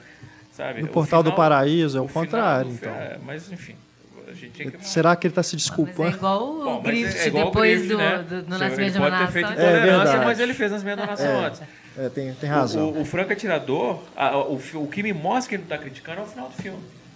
O, o- o final do filme não me deixa dúvida nenhuma que ele não está criticando. Aquele é o ideal, aquele é um núcleo americano familiar ideal. Então eu acho que é um filme, sinceramente, assim, até tem passagens sensacionais como cinema, tensas pra caramba, mas é um filme que me incomoda profundamente. Entendi. É um filme de americano feio, sabe assim, do Ugly American, sabe assim, é, não, não gosto. Mas também foi indicado melhor. Então, os cinco filmes do John Casale foram, foram indicados. Aí morreu o quê? 30 e poucos anos, câncer. É. Ele era casado O- com a Meryl Streep. É. Linda. Ai, ai. Mas é, aquilo que, o- que o Paulo estava falando, de como que ele estrutura o filme, né? A linguagem do filme. Tem uma frase dele que eu peguei, ele falando, que ele começou a mudar o Poderoso Chefão é, e, e ver que aquele filme ia se tornar muito maior, porque ele falou, depois que se estrutura a narrativa, aí vem o estilo que se constrói a partir daí. Perfeito. Depois que ele estruturou tudo, ele falou, não, não dá pra fazer esse filme como o estúdio está querendo. né? Perfeito. Aí ele começou a construir Muito boa essa frase. Não, É. onde você sabe. É num um, um videozinho que é ele falando sobre essa época da, da nova Isso é, Hollywood. isso é uma pequena, grande, curta, É. grande lição sobre direção, né? É, Monta a Repete, estrutura, então. aí você pensa na linguagem. Repete então para os ouvintes. no abre aspas, que é fazendo. Depois que se estrutura a narrativa, vem o, vem, vem o estilo que se constrói a partir daí. Você sabe o que é sensacional nessa frase? É porque ela mostra o que. Eu, eu tô falando porque eu revi ontem o Fundo do Coração. Ela mostra por que o Fundo do Coração é um filme tão falho. Porque ele faz exatamente o contrário É, ele preocupa só Ele com- preocupa só com a linguagem, não preocupa com a narrativa. Engraçado isso, né? Ele falar isso e depois ele faz o oposto no Fundo do Coração. O, filme, o Fundo do Coração é um filme de linguagem. em que ele Total. preocupou só com a linguagem, com o fato de construir cenários sensacionais, É. um desenho de som, uma trilha, Fazer transições, transições, trilhas. e não pensou na Exato. narrativa, não pensou nos personagens, pensou engraçado. Tem inclusive uma, uma frase da Pauline Kael ela fala que na verdade o filme não é do coração, do fundo do coração, né, para citar o nome do filme, mas é veio do, do laboratório, Ah, ela, é, né? Porque é isso, é realmente um experimento, né, de, de É. linguagem. Total. Entendo, é igual o Hitchcock. É lindo de ver, assim, é bonito demais, mas- Os, os contratos dele com o estúdio, ele vai fazer o quê? Festim diabólico. Vai Ok. fazer um filme em, em, em plano sequência e tal. Eu acho que ele pensou assim: vou tentar fazer um filme que eu vou testar a linguagem tal, mas ele esqueceu do público, esqueceu. Exato, que é uma coisa que o Hitchcock jamais É, faria. Isso o Hitchcock não fazia, não. O Hitchcock, ele sempre, vou experimentar, e o Hitchcock, a carreira dele toda É. experimentando. Vou fazer um filme todo num bote, vou fazer um filme todo a partir de um, de um- de um apartamento, vou fazer um filme todo em plano de sequência. É. Né? É- é sempre experimentando. Vou matar protagonista no meio do filme. Mas O o público vai público gostar vai disso. gostar disso. né? E o Coppola, chega, não, não, não- não interessa. Eu- Eu quero fazer isso pra mim. E você vê que ele tem orgulho. Quando o Fundo do Coração termina, qual que é o primeiro crédito que aparece? Filmado inteiramente nos estúdios É, Zoetrope. exato. Então você vê que ele tem um orgulho de ter filmado aquilo tudo no estúdio e na verdade serviu pra quê aquilo? Nada. Ele construiu um cenário de novo, é uma absurdo experiência para cinéfilo. e né? se fuder pra década seguinte toda porque se endividou inteiro. Um filme que era pra ter custado 7 milhões, o filme custou 30. É, e um filme feito logo após o Apocalipse Sinal, que foi aquela Que é, imagina. né? que um filmaço e tudo, mas a- tem até o documentário que a mulher dele fez, né, mostrando o caos que foi, é. é, o caos que foi fazer esse filme. É, não, deu tudo que podia dar errado Tudo no podia filme deu errado, errado. tornado. O ataque cardíaco do Martin Sheen no set. Marlon Brando chega, é para ser um general, enfim, que, né, um líder militar, chega pesando 500 quilos. Aí ele tem que fazer ele no É. escuro, né? Pode mostrar a barriga. Nossa senhora. É, Mas é sensacional. né? E tem essa É. coisa do, da forma, tem essa coisa pro cinéfilo e ainda tem uma, uma coisa forte ali, né? Uma história forte, que mesmo que o Sim. grande público em si não, não seja um fã extremo, ele ainda ele consegue é, ter uma, uma identificação com o filme. Pois Né? é, compara, a gente tá falando. Compara os dois do mesmo ano, então, né? O Franco Atirador e o Apocalipse Now. Sim, 79. Compara os dois. 79. Vocês vão ver o que eu tô dizendo sobre o Franco Atirador. O Apocalipse Now, primeiro, é um O filme Ventilador 76. óbvio. Não, 79. 79. Ou É. 78 e o Oscar foi É, 79. se 78 não e me engano. 79. Mas você pega, por exemplo, o, o- o Apocalipse Now é um filme, obviamente, antibélico, antibelicista. É um filme em que o, a- esse ideal norte-americano de conseguir tudo através da força, da guerra, da brutalidade, é extremamente criticado. O- a, a- mentalidade de invasão norte-americana, de interferência em outros países, é o oposto do franco atirador. Entende? É, só ressalto o tanto que eu detesto o franco atirador. comparo os dois. Mas o Apocalipse Sinal é curioso também porque ele ficou dois anos na pós-produção e mesmo assim ele não foi a versão que ele gosta, né? Porque depois ele veio a fazer a versão Redux, né? Em 2002, se eu não me engano. Que aí sim ele considera como a versão definitiva. Mas é curioso isso, né? Dois anos ainda montando filme pós na pós-produção e ele ainda tinha- assim não foi o, não que ele queria. Não, não? Pois é, não- eu não- eu acredito que sim. Tinha, né? né? Produção Pelo dele. status dele, e pelo né, o controle que ele teve. É, ele ele ganhou a palma Mas- de ouro mas a por que que- por né? que Que, que a versão- isso não é nada, mas... Por que, que não era a Ele versão cortou dele? muita coisa, ele deixou Não, muita eu sei, coisa mas de fora. que... Mas por quê? Não Sabe? sei. Não sei, ué. Eu só sei que depois ele, ele falou isso, que a- ele não decidiu fazer a versão Redux porque ele não era plenamente satisfeito com essa original, né? do- Que foi lançada no, no cinema na época. Só, a gente pulou o Poderoso Chefão 2, mas assim, é porque a gente gravou um podcast É, sobre exato, isso, né? é. Da conversação, só, mas só pra constar. Teve Poderoso Chefão 2 em 74, Não, em que aí ele já teve liberdade, 2, isso. liberdade pra fazer É, o que ele é queria, né? O Poderoso É. Chefão 2 ele fez o que ele queria. Ele falou que foi o maior, o maior prazer que ele teve É. de fazer um filme foi esse, porque né, ele tinha poder, né, por causa da grana que ele ganhou com que aliás no- a gente falou pouco do, do Coppola na, na Nova Hollywood, mas ele era, ele virou um Louis B. Mayer, assim, escrotão, pelo jeito. Porque o Louis B. Mayer, pelo menos, era puritano. E, que, aquilo tudo que eles criticavam, né, na, da velha Hollywood, eles começaram, de certo modo, a exercer quando se tornaram poderosos, né? Isso é muito irônico. Então, acho que deu uma pirada também, né? Esse poder que sobe a cabeça, aí ele vai e vai fazer a conversação, e depois vai fazer o apocalipse final, e aí pira de vez. Tipo assim, isso é ser um artista. Chega de brincar de ser Louis B. Maia. Não dá. Não, e é justamente isso, porque deu esse caos todo para fazer o filme, mas ele foi um sucesso absoluto, né? Teve uma bilheteria fantástica. Não afundou nenhum estúdio. É, Qual? o Apocalipse Sinal, Ah, que foi o é, Palma de ouro. Palma de Ouro, enfim. Né? E é o que leva ele a construir lá a sede da, da, da Zootrope. E aí vira aquilo, né? Vira o paraíso dos cineastas, né? Ele só rodou um filme lá. Pois é. Foi o Fundo do Coração. Foi o único filme que ele rodou lá, construiu o estúdio, então rodou um filme só lá. O, ele chamou vários cineastas para passar é, temporadas lá fazendo filmes, né? Herzog, inclusive. Por isso que eu tô falando, se não tem a ver com a, com a máfia, né? Porque se você assiste Pois é. das coisas, ele bota um cara igualzinho o Coppola, numa Aham. escondido da máfia. E ele tá lá apavorado porque ele precisa do dinheiro pra fazer o filme dele, que é o Hammett, que ele tava fazendo, que o. Coppola tava produzindo. Então eu, eu falei, gente, por que, que o, o Wenders pôs isso aqui no meio do filme?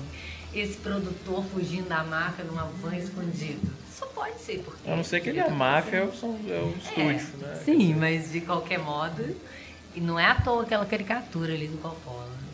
Mas. Bom, não, não, o, o Apocalipse não, não sei se a gente vai passar agora para os anos 80, porque é isso, né? Vai marcar ali a transição para essa fase que começa tudo a dar errado. É. Mas, assim, como dentro da carreira do, do, do Coppola, é, é o, eu, eu diria que é o meu favorito, É, mais até do que o Poderoso Chefão. Eu vou embora. Eu acho muito incrível que como que ele. Você vê ali que é um filme de uma figura querendo ser um autor mesmo, um artista. Alguém que já sabe mexer com uma grande produção, né? Porque ele já tinha passado por isso. E alguém que estudou cinema, tentando pegar esses conceitos de uma forma interessante. Eu sempre uso na, na aula o, o exemplo da, do sacrifício lá do touro, né? Porque ele é o exemplo da montagem simbólica que, que o Eisenstein fez na greve. Só que, o que, que é que o- o- os, os formalistas russos faziam? Eles coloca, inseriam na montagem um elemento que não tinha nada a ver com a narrativa, para aquilo ser um choque e te fazer refletir. Ele não, ele põe aquilo totalmente inserido na narrativa, faz uma contiguidade visual entre os cortes e você é obrigado a pensar também da mesma forma. Porque ele, ele relaciona de tal modo, então eu acho, eu tinha o meu professor, meu orientador, Eduardo Leone, ele falava que o Coppola, ele, ele fez, com esse filme, com essa sequência, ele falava, ele fez o, o sonho do que, é o cinema. O Griffith e o Eisenstein propuseram numa mesma sequência. A, a sequência é emocionante e ela te faz refletir ao mesmo tempo. Né? Que- Aquele sujeito sendo, sendo sacrificado como se fosse um ritual absurdo. sim. É, mas é, não, sem dúvida, sem E dúvida. a música, né? Tudo. tudo. É, Aquela tudo que ele- do filme, gente. É. A abertura do filme, pra mim, ela já vale o filme inteiro. Você não precisa nem ver o filme. Começa A com Jorra. The End. Sensacional. É. Aquela montagem toda do Altemush, do ventilador, com as hélices do helicóptero. E você entende o que que é a guerra na cabeça do Martichin. Exatamente. Visualmente, você já entendeu o que que é a guerra. Muito legal. Ele fala É que em casa ele só quer voltar pra guerra e na guerra ele só É. quer voltar pra E você tá vendo A isso. gente tá vendo tá, isso. tá no audiovisual isso. E é só você texto. pode relacionar isso a qualquer guerra. Não é só do Vietnã. É, é. A coisa, a guerra que tá aqui É, dentro. o que o pessoa chega ali, como que ela tá, como que ela vai ficar. Né? A loucura toda que se transforma aquilo. O filme é isso, é sobre isso, é sobre a loucura da guerra. né? A confusão que se forma ali. E você não sabe o que, que é isso, o que está É acontecendo. muito bom, né? né? O texto do Marlon Brando antes dele ser sacrificado. É. Que ele fala, né? Eles acham um absurdo, acham obsceno um cara escrever fuck no seu capacete, mas não acham obsceno matar pessoas. Não, é E um fantástico. road movie no Rio. É. River movie. Com aquele tanto de gente louca. Cada personagem ali onde ele vai passando, né? O Robert Duval, aquele É. um psicopata total. É, da famosa sequência da Cavalgada das Valquírias, É, né? a Da música. de tijolo amarelo com helicóptero. gente bizarra no caminho. Eu lembrei até de Odisseia também, em vários É. momentos. É. É um realmente filme muito bom. Bom, aí vamos agora para essa outra fase Bom, com o fundo como se já não estivesse, né? Tematicamente, né? Tematicamente estava melancólico. É, agora- melancólico a carreira dele. De vez. Com o fundo do coração. É... Qual ano? 82. 82. 82, que foi Eu lançado. gosto do filme também. Eu gosto. Não, é Eu aquilo que a gente estava falando. formal. É, ele é, Eu gosto, como- eu gosto do é cenário. prazeroso de você assistir visualmente, assim. Você É, vê, ele é eu hipnotizante. É, eu gosto. Hipnotizante, dire- O mas. design de produção é sensacional, as transições que ele constrói, tem certos movimentos de câmera que são absolutamente espetaculares. É, Como ele vai formando, né? A trilha eu detesto. A, a trilha eu detesto, Eu cara. gosto. Eu detesto. É, Mas aí eu vou ter que falar como a Stefania falou no início, assim, a, a coisa do crooner. Tem tudo a ver com Las Vegas. né? É, Ele quer fazer aquela história de amor grandiosa, É. um casal chinfrim. é, mas assim, eu detesto os crooners. Assim, é muito chato, cara. E você pegar um- duas horas disso, Adoro. um porre, cara, um porre. E aí eu, E, e é isso, mas esse é o problema. Você tem um casal que honestamente. Mas é de propósito, acho que Não, oh, sim, mas chinfrimzão. mano, a questão não é ser chinfrim. A questão não é ser chinfrim. Ser, o Frederick. Forrest, que ele, pra Garrett mim, ele filma tentando remeter o Marlon Brando o tempo todo. Desde o primeiro, quando ele apareceu com a- camisa bem dada, parece o Marlon Brando no Arroz Chamado Pecado. Aham. É, não é questão de ser um, um casal chinfrim. Você pode ser um casal chinfrim, mas você tem uma- uma- um envolvimento com o casal. Agora não é só um casal chinfrim, é um casal que você tá nem aí, vocês vão ficar Exatamente. juntos O problema com o esse filme que é o esse, problema é. maior. ou não, sabe? Mas eu gosto. e o, o Raul Júlia e a. Eu ia falar Natasha Natasha, Kinsey, Kinsey. né? Chama mais atenção. Muito mais. por isso. É. Eu queria ver um filme sobre aqueles dois. É verdade. A Terry Garr é um é caso engraçado, sim, porque você vê... E outra coisa que eu acho Até curioso, isso. a Terry Garr, você notou quantas vezes ela tira roupa por nada no filme?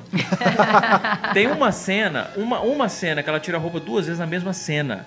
A câmera tá seguindo, aí ela tira a, a, a- roupa, fica, só que a gente seguindo ela de costas, ela tira a roupa do nada e veste de novo. A mesma roupa. Ela tira a camisola, ela tira e veste. Depois ela deita, levanta, vai pra frente da janela e tira a roupa de novo. Por nada. Eu não sou um puritano, não tem problema nenhum com nudez. Acho que toda nudez será bem-vinda, ao contrário, não vai ser castigado, bem Mas tem que ter pelo menos uma justificativa orgânica. porque Quando fica tão claro assim que tá tirando a roupa só pra ver a atriz nua, né? E ainda tem um problema eu tenho com a Terry Garr, assim, eu até entendo que a Terry Garr é... É até engraçado isso, eu até entendo que a Terry Garr é bonita e ela tá com um corpo legal, né? mas a Terry Garr pra mim ela tem uma coisa assim... Eu não consigo achar... Não tem sex appeal nenhum, assim. Não tenho, é por isso que ele bota no- como oposição a Natasha Kinsey, que na época era a mulher naquele tipo de padrão de beleza pra época, meio É, mas, de menina, novo, meio você pode ser menino. chinfrim, mas você pode se importar com a história dos dois, sabe? Assim, ah, pô, tomara que eles fiquem juntos. Não. Eu acho que isso tudo é de propósito, mas enfim, não, não, é, não é que porque é de propósito, é a intenção que, que funcione, né? Mas enfim. Não, eu acho o filme. Eu acho o filme. Tem algo também que a gente tem que levar em consideração, que é o experimento que ele estava fazendo com o cinema eletrônico, né? Esse conceito que ele estava tentando já ali implementar em Hollywood, que é o quê? Você fazer todas as fases ao mesmo tempo. É, o que a gente tem hoje de- nos, nos filmes aí de efeitos visuais, né? A pré-visualização, o Coppola ali já estava sendo pioneiro nisso. Você fazer o filme é, ao, ao mesmo tempo que você está filmando, você está fazendo a pós-produção, enfim, tudo ao mesmo tempo.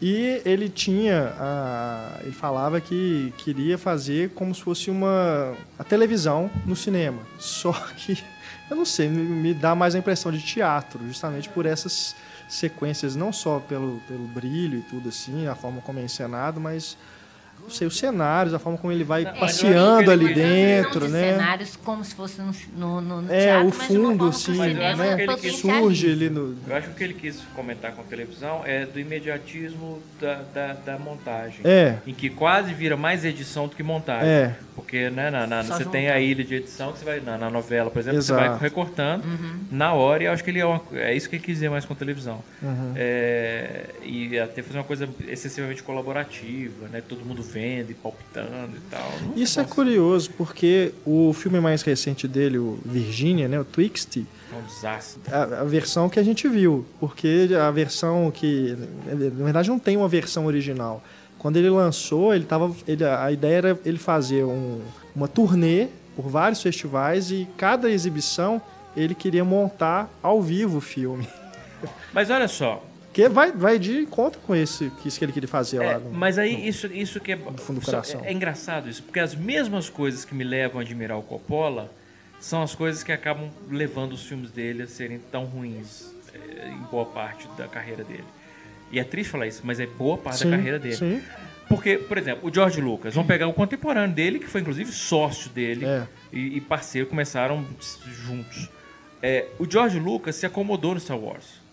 George Lucas, você pega a entrevista do George Lucas, a carreira dele inteira, ele dizendo que o sonho dele era poder voltar às origens e fazer filmes menores e pessoais e tal. E nunca fez. Papo furado. Porque É. o cara tem. Com a grana que ele tem, grana que ele tem, podia ter feito quando ele quisesse. Tem ninguém, nenhum outro cineasta que poderia ter Exato. feito Então, assim, é isso com mais papo furado de George Lucas falar isso. O Coppola não. O Coppola, o que o George Lucas passou a vida inteira falando que queria fazer, o Coppola faz. É. Só que o método de trabalho do Coppola, essa experimentação excessiva, dá no que dá. É. né? Então é engraçado. Eu admiro a iniciativa dele, que é uma coisa até jovial, né? uma Uhum. coisa, uma mentalidade de jovens. Vou experimentar. Não, não é porque agora eu tenho 50 anos de carreira que eu sei tudo. Ao contrário, eu não sei nada. Eu quero é experimentar e descobrir coisas novas. Legal demais. Mas não funciona. É. É engraçado isso. E é en- engraçado porque depois, é, essas coisas com o cenário, de fazer a transição no mesmo plano, trocando luz ou trocando o foco da câmera, ele vai fazendo Tucker também, de uma forma Vai. até mais interessante. Vai, aí bem mais interessante. Mas como é que ele faz aquilo? Você sabe? Não. As do telefone? As, Não, quando ele- quando você- com o telefone? Você Pode tem um ator no fundo, ele vai. eu- deve ser pelo foco mesmo, né? Não, mas é engraçado, porque parece, assim, em certo momento parece que é um recorte mesmo, assim, uma máscara Ah. que ele faz. Mas você está falando que ele fez isso no set? Aquele é um efeito no set, assim, tinha um, é, um cenário atrás? Ah, tá. É, porque às vezes é no set, às vezes você tem dois sets. Você tem, por exemplo, o Tucker tá falando lá no. no Não, não, tô na falando do fundo do coração. Ah, tá. Eu tô falando nesse caso. É. E na frente a mulher na- em casa. O, o cenário tá arrumado pros dois. O set tá arrumado pros dois cenários. No mesmo plano. E a luz o que vai te direcionar, ou a luz e o foco pro fundo. né? É, mas isso é um pouco diferente do Tucker, porque no, É, no no fundo coração, no- a impressão que eu tive é que ele coração, fazia não era sei uma é o máscara mesmo- mesmo, é, assim, é. e- e, fazia uma fusão. Parece que Porque o cenário fosse no aparece set, eu no falei, fundo, pô, né? eu quero ver aquele de novo, porque como é que ele fez isso? Não, é bem surpreendente você vendo o filme assim. Não, é, ele tem umas transições legais, interessantes. você, você fica perguntando bacanas. como é que faz, como é que, né, que gerou esse efeito. É realmente É. bem curioso. E fazer bonito. Né? E é Não, e o cenário, o cenário é fantástico, cara. O cenário é fantástico, imagina, tem um avião no cenário. É. Tem um avião no Ele cenário. sai, às vezes, de um plano, e às vezes com- brincando como se fosse tudo um plano de sequência, né? Ele sai de uma coisa super intimista, vai para um negócio grandioso e volta. É impressionante. Tem, uma, tem um momento no fundo do coração que eu acho muito bonito. E, de novo, é um momento de linguagem que você fala, pô, que genial isso. Pena que eu tô um pouco me fudendo pros personagens. porque o momento é legal. Que é, o- é o momento em que eles. É logo no começo, em que eles ficam. Eles não, não vão brigar, não, não, então não vão brigar, então vão transar. Eles quase que decidem de maneira fria transar. E aí ela sobe para colocar o diafragma. E aí quando ela sobe para colocar o diafragma, antes disso, quando eles decidem transar, vem uma luz, que é uma luz de fora, vermelha, perfeito, né? Vermelho, vão transar, tal, tal, mas é uma luz que tá vindo de fora e que me parece inclusive que é uma luz, que é uma luz não diegética. É enfim. E aí, quando ela sobe para pegar o diafragma, aí ele volta para a luz diegética e o personagem começa a preparar a luz. Ele coloca uma, uma coisa vermelha em cima do abajur. Então é interessante, porque o vermelho que antes não era diegético, ele tenta construir na diegese. E aí, quando ela desce de volta, volta o vermelho para não diegese. Não sei se estou explicando direito, mas enfim. a- o que eu quero dizer é, a, a luz da cena, sem corte, tudo isso sem corte, ele vai o vermelho diegético, não diegético e volta pro Ao contrário. Não diegético, diegético e não diegético, num corte só. E é um negócio que fala, pô, do ponto de vista de experimentação, É. que ideia, porque ele oferece um momento de subjetividade mental dos personagens, né? Nós estamos vendo como eles estão se sentindo, depois nós estamos vendo ele construindo aquela cena, o personagem, e depois a gente volta a ver como eles estão se sentindo. Então a gente entra na subjetividade mental dos personagens e sai sem corte. É muito complexo, é muito sofisticado. É o problema com os personagens. Mas enfim. É, mas eu acho a mesma coisa que você pode falar do, do Orson Welles em alguns casos, que eles falam, ah, ele estava muito preocupado em experimentos, em brincar com a linguagem, em branã, e não estava nem aí pro público. Mas eu não sei se é nem aí pro público, porque essas pessoas são importantes também, porque às vezes vai vir um outro cara que vai conseguir essa ponte com o Não, é público verdade, e verdade. que por causa desse Claro. experimento ele vai além. Claro?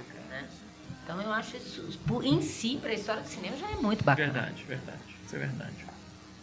Aí o o fracasso, né, que afundou aí o estúdio. É, porque aí o Fundo Coração ele gastou uma fortuna, fez e aí ele Pagou a passou, máfia. né, Lavou dinheiro. e passou o resto da vida, pelo menos passou o resto da década, os 15 anos seguintes pagando, fazendo filme para pagar esse Pra filme. pagar a e é engraçado dívida. porque nesse momento, nesse período, né, eles produziram. o- a, a- a produção que deu maior grana para ele foi o Corcel Negro, né? Depois, nos anos 80, ele ainda produziu o Kagemusha do, com o Jorge Lucas, do Kurosawa, e o Mishima, do Schrader. É, o Hammett, como eu falei, do, do Wim Wenders, Estado das Coisas. Barfly. Em 93, O Jardim Secreto. Né? De certo modo, esses, esses filmes também que ele produzia ajudavam também a manter ali, mesmo ele, ele não produzindo, não produzindo os filmes dele que não davam tanta grana assim, né? Ela produziu o Corcel Negro? É, Marcel Negro. produção dele. Não sabia disso não. E na mesma época do, do Fundo do Coração, ele lança o Vida Sem Rumos e o, e o Selvagem da Motocicleta. É. É, 83. 83 os dois e filmes que dialogam muito um com o outro, É. né? São baseados em livros da mesma autora, Aham. né? Ela ajudou no roteiro, inclusive. Uhum. É, e eu não sei, é muito difícil dizer qual que é melhor que esse Ah, um é melhor que o outro. É, mas eu gosto muito do Eu Vida Sem dos dois, Rumo. Mas eu acho que esteticamente também o... Mas qual a Eu não versão do sei. Vou Sem falar? Rumble Fish, porque eu odeio esse nome selvagem. Selvagem da motocicleta. Qual que é, o, qual que é a versão do, Vida Sem Rumo que você gosta? Eu só vi a, a maior, a que saiu e É, quando ele depois. lançou, ele lançou uma versão de 90 minutos. É. Eu vi no cinema, E na aí época. depois Eu só via viu a versão de depois. 90 minutos. Eu só vi a mais e longa. aí depois, agora, em, em 2000 e pouco, ele lançou uma versão com meia hora a mais. É. Não, não sabia. Mas eu gosto bastante, porque eu não sei se. É, bem bacana esse filme. Porque dessa época tem outros filmes também, assim, de, de jovens, né? A gente tem o Conta Comigo, é, enfim. Que surge essa geração toda, né? Do Tom Cruise. Não, conta comigo é, bem depois. Conta comigo é. Mas é dos anos 80 Tenta. também. É, né? conta comigo é de 86. Bem Mas depois, não, três anos. eu gosto desses filmes e esse, ele é o bem, Tom Cruise bem é verdade, especial. é outro, outro. Eu não vou dizer que ele deu. Porque o Tom Cruise já tinha feito aquele A filme Lenda. ufanis, não. A lenda não, a lenda é Do de. Ridley Scott. é é Ridley, depois, mas a lenda né? é depois também, não? Acho que é antes. Não, ele fez um, aquele filme que é outro filme ufani. Mais perto do, desse outro Nascida Red Dawn. Não, Red Não. Dawn. É... Amanhecer são- Violento. Amanhecer Violento. Não. Esse filme é nojento. Esse filme é esse. Perto desse, o Franco Atirador é um filme extremamente globalizado. Porque assim. é uma- é- é- é- mas o. o- Mas é massa demais. Você você gosta mais né? Gosto. Cara, Do John Milius, né? é, John Milius, acho que aquele filme. De novo, como tem momentos de cinema que são sensacionais, mas não tem como Pois admirar é. um filme daquele, cara. Não tem como. Bom, Não tem como. Ele é, ele é. ele é tudo que o cinema tem de destrutivo do ponto de vista temático que aquele filme faz. Imagina. bom mas va- vamos, depois a gente fala mas enfim, sobre isso. mas é, o, o Tom Cruise, Vamos só- esse elenco do vamos extrapolar Tom. Cruise, Ralph Macchio, Patrick Swayze, Rob Lowe, primeiro filme do Rob Lowe, Emílio Esteves, quem mais? É um elenco foda, Matt Diane Dillon, Lane. Diane Lane. Pô, é um elenco Tom muito também. foda. A, é, a Sofia Coppola é irmã da, da Elaine, mas é no, no Humble Fish. Nos dois. Ah, nos dois? É, A mano dela nos dois. Eu lembrava só no Humble Fish. Mas também são filmes que visualmente são bem diferentes, É. né? Bem demais. Porque o, o Vida Sem Rumo, ele tem aquele visual é, muito mais claro, né? Dos pôr do, do pôr do sol, né? É bem, parece que o pôr do sol é o, é o padrão, né? Aquela cor amarelada, assim, é o que vai é, ser o tema visual do filme. E o Rumble Fish, Selvagem da Motocicleta, é preto e branco, né? E bem mais sombrio. E usa a cor de uma forma muito Sim. legal É. também, né? Os peixinhos, né? Mickey que são, E tem o que são os Mickey selvagens Huck. da motocicleta, né? os É, E o, o, o Mickey Huck, né? Antes de, virar boxeador. Que é lindão, né? Lindo, cara? nossa, na época super. Quando que foi que, ele, que ele teve essa, essa mudança? Na Que ano de que 90. foi? 90, né? Depois eu acho Porque que no- do Barfly que ele começou. Não, depois do. Foi depois do. Do Barfly 87. Então, depois É. teve Coração Satânico, teve Nove Semanas e Meia de Amor. Não, isso foi no 90? Não, Nove Semanas e Meia de Amor tinha É, 86. final de 86. É, 86. Foi depois do Barfly. Ele começou a engordar, ele engordou pra fazer o Barfly, aí ele voltou pro box. E aí fudeu. Acabou com a carreira. É porque depois Era eles, bonito, ele vai trabalhar de novo com Ponto, ele ainda é. Mickey Rourke, Aquela né? cara difícil. É, mas é, não, eu acho que ele é um ator excepcional. Sempre achou. É, eu ótimo. lembro, Muito a- eu lembro a primeira vez que eu vi Coração Satânico. Ah, é sensacional. Foi assim, acho que foi o primeiro filme do Mickey Rourke que eu vi, que eu, que eu, que eu, ó, eu devia ter uns 14 anos, sei lá. E eu lembro que eu falei, cara, que eu fiquei impressionado assim com a atuação dele. assim. E é um cara que eu faço, eu faço comparação sem, sem, sem menor timidez com o Marlon Brando, em termos de, de técnica de interpretação. Tem aquela coisa de ficar murmurando, de ficar indo pra lá, ficar. E não é imitando o Marlon Não, e Brando, não é o um monte de Brando, gente fica é imitando verdade, o Marlon Brando, que é irritante. É. Não, não é imitando. Ele Ele, não, faz a coisa a dele, mas você personalidade, vê que é uma né? coisa que tem bem similaridade. Ele tá É fantástico. sensacional o Mickey Rourke. Pena que é louco. Motorcycle Boy, ele tá Né? O sensacional. cara é maluco. né? Aquele, o aquele também. ar dele meio perdido, meio. Você não sabe. Ele, ele, ele, é- ele, ele parece muito mais uma ideia do que um ser, né? Do que uma criatura de, Bacana de carne isso. e osso. Isso. É. E ele faz isso muito eu queria ter falado isso. Peraí, vamos, vamos gravar de novo, aí eu vou Aí falar essa você frase. fala. Você tira a mim e fala que foi o Pablo. Bacana. Tem o, ele trabalha de novo com o Dennis Hopper também, É, que é o Rumble pai. Fish, que tá, Ah, não, o pai tava é o no, Dean Stanton. Não, no Apocalipse Now, ele é o fotógrafo, né? no Rumble Fish o Dennis E Hopper aqui é o pai. Ah, é o Dennis Hopper. Esse aqui era o Harold Dean Stanton. Misturei tudo já.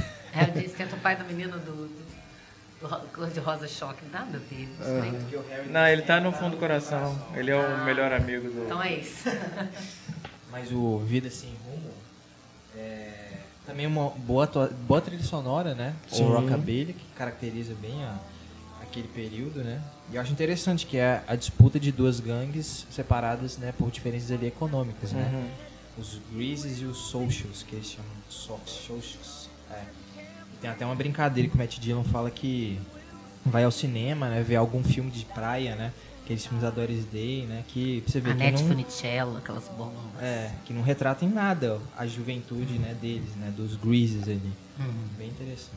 E o, o Coppola fez uma coisa interessante que foi ele botou o elenco num hotel e ele botou o pessoal, a gangue dos caras que tem mais dinheiro num, num andar chique e tal, e o pessoal da outra gangue ele botou no primeiro andar, o apartamento tudo, dividia apartamento tudo pequeno e tal, já pra criar uma, Um uma rivalidade, tipo assim, pô, filhos da puta, os caras estão lá na boa e a gente tá aqui no mesmo filme e a gente tá mal Vamos dar hospedado. porrada neles. A gente falou de Portal do Paraíso, eu lembrei muito do John Hurt no Portal do Paraíso com a Diane Lane no Vida Sem Rumo, né? Que ela, ela tá disposta a ajudar os Greasers, mas até certo ponto, né? Até ninguém pode ficar sabendo que ela tá ajudando, porque ela é uma Sox, né? Ela não quer que as pessoas saibam que ela tá ajudando os Greasers, né? Ela é a vítima da própria classe também, um pouco. Uhum. Mas o Rumble Fish, não sei se vocês concordam, mas pra mim é o último grande filme dele.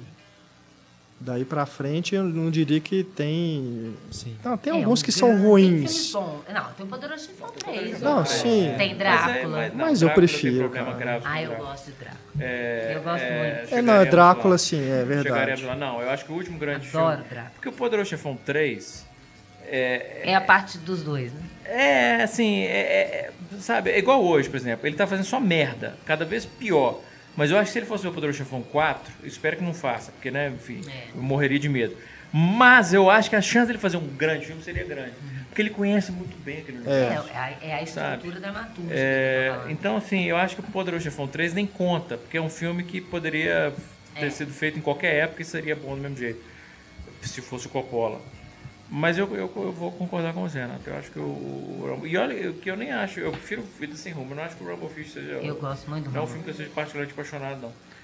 Mas a partir E daí. ele tá, o Nicolas Cage Pois tá é. no Rumble Fish. Sim, Cage. é. Chris Penn, Lawrence Fishburne. Cujo nome. Lawrence Fishburne tá Tom no Apocalipse Now Waits. também. Também É. é. É. que é o, o que eu não, aliás, não sei, tem- talvez nossos muitos ouvintes não saibam disso, mas o Nicolas Cage, o nome dele é Nicolas Coppola. Sim. E aí ele mudou pra Kate porque ele não queria, eu acho bacana isso, ele não queria É. se beneficiar das Que é um conexões personagem de familiares. quadrinho. É. ele pegou um personagem de quadrinho, porque ele é maluco, né? Então ele tem que pegar um Casa com a filha do Hélio. É. casou Não, com a filha do Elvio e tem um filho chamado Kalel. O cara é louco mesmo. É, o cara é maluco. maluco. E ele cara. pensou em fazer fazer Superman um É. dia na vida. Não, pensou não, ele chegou, Chegou a fazer teste de figurino, tem cara. foto dele. Não sei Só se, por quem que é mais o... de mullet, né? É, Eu adoro Nicolas Cage, gente, mas assim, por motivos assim. Como todo mundo gosta do Nicolas Cage como uma figura pop, assim. É, ele é loucão, como- ele é loucão. Eu gosto desse mas olha só, depois aí do Rumble Fish, vem Cotton Club, Cotton Club, que eu vi no cinema na época, nunca mais revi. que olha, é um filme que assim... Eu, eu- não diria que não chega nem a ser o do fundo do coração, porque o fundo do coração visualmente ele te encanta. É. Esse, assim, ele vai ainda assim, do, do começo até o final você fica vendo E qual é a história? Qual, sem qual é envolvimento com, com aquilo. É. O que eu acho só bacana no filme é o sapateado.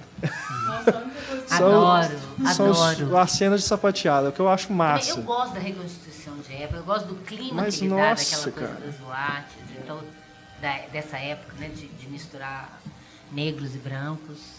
Mas é, tem alguma coisa ali que não engata mesmo, não te pega. Você fica Só, olhando. só de ter o Richard Gere como protagonista já é um problema. Já, Né? ele tá sorridente demais, de fato. Com aquele bigodinho, ninguém merece. Mas a Diane Lane tá maravilhosa. Hum. Eu, todo o figurino dela. Ah, mas aí é, não é do Coppola, é da genética da Dani. É a Diane Lane que salva. Né? Os Falar sapateados que eu ela já era acho namorada dele na exagerados. época, De quem? dele, do Coppola. Não sabia, não, é Não verdade? sei. Babado, hein? Porque ela fez três filmes seguidos, assim, É. né? Assim, e ela não Pô, era mas- ninguém. então ele também pegou o Robert Duval e Não, não. Não, não, mas eles falavam isso, que a menina É a- a- mesmo? era a queridinha do Coppola, tipo assim. Olha. Então, vai, então peraí. Então, Ela tinha Se ela 16 no, no Vida Sem Rumo. Mas ela é linda, gente. Ela não, é não, mesmo. não, não, não. Ela é Mas a mesmo. questão não é essa. Nós estamos discutindo aqui porque a, a- a influência né? polanskiana do Coppola, que a gente nunca não sabia dessa. Sim, sim. Não, não, não sei, né? Aquelas fofocas da época. Na época, eu lia muita revista, é, Cinemin, A gente Sete. falou da Natasha Quinta. Natasha Quinta namorou Polanski quando ela tinha 14 anos. Ela namorava todos os Ela diretores, era segundo, danada, né? No segundo livro aquele livro. isso. O, o Schrader. Mas essa da Diane Lane eu nunca nem tinha ouvido falar disso. É, pois é. Na época, essas revistas comentavam assim. Contigo, né? Você lia contigo da época, né? Contigo de cinema. Ci- Não, contigo de cinema Não não, existe, tinha, não. não, tinha não. Tinha umas fofocas nas sets da vida, essas coisas. Mas era assim, às vezes vinham umas notinhas de bastidores e tal, e vinham uns comentários, assim. E eu lembro de um comentário assim, da queridinha, a, a, a namoradinha, entre aspas, do Coppola. É. Tem uma cena linda no Cotton Gente, Club. mas ela é linda, ela é boa valeu. atriz. Por que, que ela tinha que ser É, protegida? Né? exatamente. O povo tem mania de achar isso. Mas foi você que falou isso, Ana? Tô- Agora vai ainda falar assim, você é um sexista, Não. Pablo. Eu nem falei nada. eu não fiz a fofoca, eu estou perpetuando, mas eu não fiz ela. Porque eu tô falando isso porque as pessoas têm mania de falar sempre isso, né? Como se a, a moça é, ela teve que fazer alguma coisa para conseguir o papel. Não, o cara não, o cara é bom. Só uma, chamar atenção pra uma cena do Cotton Club, porque eu penso nele, eu lembro dessa cena, eu já assim, que é quando eles estão juntos, aí tudo fica rendado, assim, a, a sombra neles, eles todos ficam rendados, e aí mostra como se ela tivesse uma tatuagem que remete a um quadro do Man Ray, o violino de inglês. Então, assim, essa cena eu já falei, meu Deus, eu só pausei assim e fiquei babando. Então eu gostei do filme, os anos 20 muito bem retratados É. e tal, mas assim, realmente não é o Eu não acho um que eu, destaque eu na falei, não, dele, mas não eu é gostei. ruim, não mas é uma coisa você fica. Não assista, né? Mas é, é, quando negócio. você sabe que é dele, você fica desse- muito é, decepcionado. Eu assisti esse filme há 200 anos, É. assim, e é o tipo de filme que Não ficou. né? não me dá vontade nem de rever, assim, é que eu tipo, vou ver de novo, ai que preguiça. E Parece também foi um filme que o Robert Evans que É, fez uma força para trazer o Coppola. é. Porque ele queria É meio res- que Ressurgir, coitado. Ele ver que queria- o Coppola fez de propósito é. pra vingar dele. É, porque o Robert Davis foi um Reuniu o Mário Puzo também, que escreveu Ah. o roteiro. Ah, então eles combinaram. Vamos sacanear Máfia, né? Gangster, enfim. Eles queriam. Tentou refazer ali o, o- a família do, do poderoso chefão ali, né? Pra fazer Sem esse carisma. filme. Ele Mas esqueceu não o deu. carisma em casa. Não, mas É. é mesmo, se você pega, por exemplo, o, o, o Fundo Coração, inclusive, é, o Coppola tem essas coisas assim, de ser bem fiel à equipe. O Fred Roos, que foi diretor de elenco do Poderoso Chefão, ele é, ele é produtor do Fundo Coração. É, o Dean Tavulari, diretor de design de produção, é, ele, é- ele, ele, ele é- o, Coppola é bem fiel Que à tá equipe, não só a elenco, também. mas a, a, a equipe técnica. Mas tem uma, uma sequência que ele combina o assassinato com a dança ali do sapateado. Essa sequência é formidável. É. Isso aí É, porque você tem. é, É, é igual. muito bacana, muito bem feito. Uma, é, no Poderoso Chefão mesmo, você pega os três, você tem uma estrutura que, que é semelhante nos três filmes, que vai ter sempre uma grande sequência, É. que virou uma coisa dele, né? Uhum. Deixa eu fazer uma Sim. grande sequência no meu filme. Que é o que salva o- É. E aí, os próximos eu também tenho a mesma sensação, cara. Apesar de terem conceitos bacanas. Peg do Got Peg Married. Como que chama aqui no Brasil? O Shoe. passado à espera. É. Também assisti tudo no cinema na época, gente. Que é, tem a Kathleen Turner. Peg né? Sue, Que Eu acho que Peg Sue foi o primeiro filme do Coppola que eu assisti no cinema. O meu dele. Ela- Vida Sem Rumo. ela volta, né, a ser jovem. Não, sabe por que Vida Sem Rumo? Eu tinha. Eu tinha 11 anos. É, antes o Coppola fez um curta do Michael Jackson terrível, Captain EO. Vocês chegaram a ver? É que é é outro projeto tipo, pra assim, pagar a conta, né? O Super Xuxa Baixo Astral é inspirado e é muito melhor. É só 80% vezes Pegadinha melhor. do ídolo do rock. É, Não, terrível, peraí, mas é, é um, é um clipe? É um curta mesmo. Tem, tem a música do Michael Jackson no Clipe meio. barra- É, curta, ah, mas né? é, por exemplo, é Tem igual fez 15 o minutos. trailer. Uma historinha, né? Não, mas não é bem um clipe, não. Ele é mais. Mas esse um é maior, ele mesmo. tem, Aí no meio 17 tem a musiquinha. Ele tem tipo. É 15 grande. É Não, muito. pro- o Bad, por exemplo, que o Scorsese dirigiu, também é, É, longo é assim. longo. Sim. Feio demais.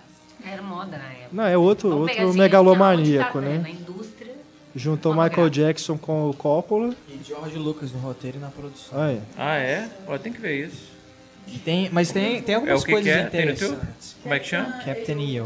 Não, sim. Coloca mas- isso na, nos extras. Com- do- vamos né, colocar. Pra ficar mais fácil, pra eu não ter que procurar. A, a Angélica Houston tá interessante como a vilã do filme. Ela- pelo menos o figurino dela. Ela, ela tá legal quando Ela tá é vilã, interessante. Né? Quando ela tá vilã. Depois que ela vira boazinha, fica ridículo. Angélica Houston é, é interessante. Captain Yo, Yo Y. ó. É, ó. É, ó. É, ó. Tá aí na página, né? Pra você que ficou interessado em ver. Tá aí no YouTube. Mas é, é isso. É. E os personagens quase versões ali. Isso, né? Jar Jar Binks, né? Quase prevendo Jar Jar Binks. São irritantes. Quantos Jar Jar Você vê que é coisa do Jorge Lucas mesmo. É, né, ué, então, né? Vem dali, a fonte tá ali. Agora eu, eu gosto do Peg Sul. Também. Eu acho que Não, é não muito é divertidinho. Bacaninha. É, mas é, é uma é isso. época de colocar. Eu- mas sabe aquela coisa de pegar esses filmes dos anos 50, né? A idealização da mulher nesses filmes, né? A, a mulher sempre. é, nesses filmes de baile, nesses filmes. É sempre um papel muito secundário. Eu acho muito legal quando, como ele desloca isso. Você vê num filme de época que, que remete a- aos filmes antigos que já possa ter visto, só, só que com- de uma forma que você nunca viu. Né? Com uma, uma- colocando a mulher numa situação diferenciada, eu acho legal. Mas tem uma coisa também que é curiosa, que esse filme ele saiu logo depois do De Volta para o Futuro. E aí fica parecendo cópia, né? Mas pra mim eu me identifiquei mais na época. É, por causa da questão dela ser uma mulher, né? A personagem principal. Não, eu já identifiquei mais o futuro com esse negócio do cara pegar a mãe e tal. Aquelas revelações de incesto. do- Não, e mais uma vez um elenco também, né? Tem o Nicolas Cage de novo, Joan Allen, Ele gosta Jim Carrey. de reconstituição de época. Jim Carrey tá lindinho. e a Sofia também, de novo. Mas é isso, assim, é um filme legal. Mas não é aquela coisa. Sim, sim. Não é, se você fala assim, se você sabe que é dele, aí É. você começa É, a ficar. mas, aliás, engraçado falar, pe- pegar a Kathleen. Turner. Turner. Agora, enfim, comentário escroto, mas nós, né, fomos adolescentes na década de 80, a gente imaginar, a gente via a Kathleen Turner naquele filme, a gente imaginar que ela ia chegar no Debi Lloyd 2. Que ela ia virar pai do Chandler. É, que já do tinha acontecido, sensacional, é. Hoje, inclusive. Pai de Chandler É. já foi, mas assim, é porque no Debi Lloyd 2 é, é, é piada o fato dela estar decadente fisicamente. É. É piada. É, e, e na década de 80, cara, ela- ela era Verdade. a anti-Terry Gar. É, é verdade. Ela É. começou muito. é, já era velha pra época, né? Naquela época, com 36 anos, você começar uma carreira. Quem? A Kathleen Turner. Quando ela fez o Corpos Ardentes, ela tinha 36 anos. É mesmo? Pra Hollywood já tava velha. Assim. Caramba. Não tinha noção disso, não. Eu achei que ela tinha, tava no final do tipo 28, 29. O Gardens of Stone também é outro bacana, mas é isso. E o Tucker Eu gosto do tanque. também. gosto. Mas, mas de novo, mas é isso. Eu acho que Tá. são todos filmes assim. é, Eu acho divertido. sabe, são, são, são, são, são filmes legais, mas. porra, Mas eu gosto Quando você, pega, coisa. quando você pega o cara que na década de 70 teve a carreira que o Coppola teve, você pega esses Sim. filmes, mas são filmes que qualquer um podia ter dirigido. Tem um momento ou outro que você fala, não, esse é um É. momento porra Sim, sim. Tem sensacional. sempre um momento. O Tucker eu acho interessante também pelo fato assim de, de ter uma relação da história do Coppola com do protagonista. Total. Total, com o lance da Zootrope. Dele criar esse estúdio para poder competir com os grandões. E ele, aquele Desafiar, né? querendo criar uma coisa É. legal e ninguém deixa, e a família Isso é bacana. volta, né? E é, você tá falando de não tem filmado. Eu acho o Tucker bem pra cima, eu acho um filme. Sim. É da Lucasfilm, meu avô. É projeto da E eu Lucasfilm. gosto dessa revisão do cinema clássico, a lá Frank Capra, que tem Sim. no filme, Uhum. que lembra a, Rosa, a Roda da Fortuna dos irmãos Coen. né? Ele me lembra muito a Roda da Fortuna. Aham. O cinismo e a ironia dos É. irmãos Coen. Mas ainda assim eu acho muito bacana. o filme. Igual eu tô te falando, a impressão que me dá é. Você parece estar vendo um filme dos anos 50 mesmo. Sim. Você não parece vendo só uma, uma reconstituição, é muito perfeito. E ele me dá esse clima, ele me dá uma, uma aura daquela época, assim, que eu acho interessante. Isso é curioso também, porque essa volta né, a, a outras épocas, é, você também pega personagens dos filmes dele, igual do Peg Shoe, tem essa viagem no tempo, o Velha Juventude, vai ter o cara que rejuvenesce, o Jack, que é o, também tem essa coisa do, do- da passagem do tempo, né, é, só que de outro, no sentido inverso. É algo que também está recorrente né, na É. carreira dele. E aí você, bem- essa volta dele a, a essas épocas também a gente pode relacionar a isso. Essa. Um excelente sujeito que você citou aí. Do, Blanc. é, É, um exato. excelente colaborador. né? O Gardens of Stone é Jardins de Pedra, Isso, aqui no Jardim de Brasil. Que aí ele volta a trabalhar com o tema da guerra no Vietnã. E Nesse também sentido também isso. mais intimista, mais da família, É. né? Os E- dois irmãos ali. E complicado que ele perdeu o filho, né? É, é. É. Um que tra- já carro. trabalhava com ele, né? O outro da- da- do clã Coppola aí, que sempre trabalhou junto. Ele ter essa, essa perda aí realmente é algo que marcou muito, né? E pode ter, eu não sei se até que ponto a gente pode atribuir a, O filho dele a morreu. carreira dele como artista. Um acidente de lancha aos 22 anos de idade. Tá, né? A bala, né? Você não tem nem como você não, não levar em consideração. Mas, Principalmente o núcleo de família É, italiano, que é um exato. negócio obviamente tão importante. Enfim, é, é, a gente pensar. É, O que eu acho realmente terrível nessa época é o- a participação dele no Conto de Nova York. Que a gente já falou Que é a pior E coisa É a pior do- coisa do mundo, né? Que assim, a Sofia, o pessoal culpa ela, mas não é possível. É uma Aquele roteiro completa. ali não dá. Não tem como não. Visualmente também é péssimo, tudo péssimo. Não tira nada. ah, tem muita cara assim, ah, filhinha, vou, vou te ajudar aqui a entrar É no. muito ruim. Ó, eu tô me no dando uma sistema, grana pra fazer um curto aí. dá a Deixa eu mão pegar aqui. uma historinha sua, aí. É. Dos três contos ali, né? Um do Scorsese e outro do Woody E Allen. os São dois são bons. Maravilhoso. São, e os dois são muito bons. Woody Allen. É. Sensacional, é. É. E aí, E aí tem aquele negócio no meio ali. É. Você fala, meu É. Deus. É. Muito. É, eu Coppola mesmo, não é É. possível. É. Ali, foi uma- ali eu tive uma primeira decepção com ele, pra te falar a verdade. Eu não tive nem no tanto, É, nem você no pode falar que é- que é ruim mesmo. de Sul. É verdade. Nada que eu falasse assim, esse é o diretor do Chefão. Nesse filme, eu falei, não é. O que aconteceu com ele? Não é possível. Foi antes ou depois do, da morte do Filho, Giancarlo? Em teoria. Depois, 89. Depois, Eu tava mal. Pois é. Não sei se. Aí ele aproxima da filha, velho, pra filha. É, pode, a gente pode talvez atribuir aí a uma. E ela também, super autobiográfica, né? Ela gosta Exato. de botar sempre as coisas da passagem dela, né? Aí em 90 vem Poderoso Chefão 3. Que é, É, faz ele, Maravilhoso. É, que- é maravilhoso, mas assim, a motivação é financeira também. Que ele não queria fazer, né? Ele Não, se é recusou durante muito tempo a fazer. Mas eu falo, o povo que costuma comparar como se, se pudesse, como se pudesse soltar os filmes né, um do outro. Mas eu acho que a- as- os 40 minutos finais valem o filme inteiro. Não, eu acho que o filme todo vale o filme inteiro. Ele é sensacional. Não, ele é sensacional, mas o povo fala assim, ah, em relação aos outros. Gente, mas ele é construído para aquela sequência final. Então como que ele pode ser ruim? É verdade. É impossível. Não, é. Só existe aquela É. sequência final porque existe um filme antes, que tá. Aliás, dois. dois filmes antes e, um- e metade desse que tá colaborando para aquilo. É sensacional. Agora seria totalmente diferente se o Robert Duval tivesse topado participar. né? Seria Não, não outro. acho, não, filme. não acho que seria totalmente diferente. Não. Será que não? Não. Porque eu sinto que ele virou muito mais o filme do, Corle... do Michael. Mas o filme é do Mar, a trilogia é do Ele Michael. quis fechar. Ah, mas eu não sei se, Não, se o- tivesse o. o- Não faria tanta diferença, não. não Será? garanto que não, absoluto.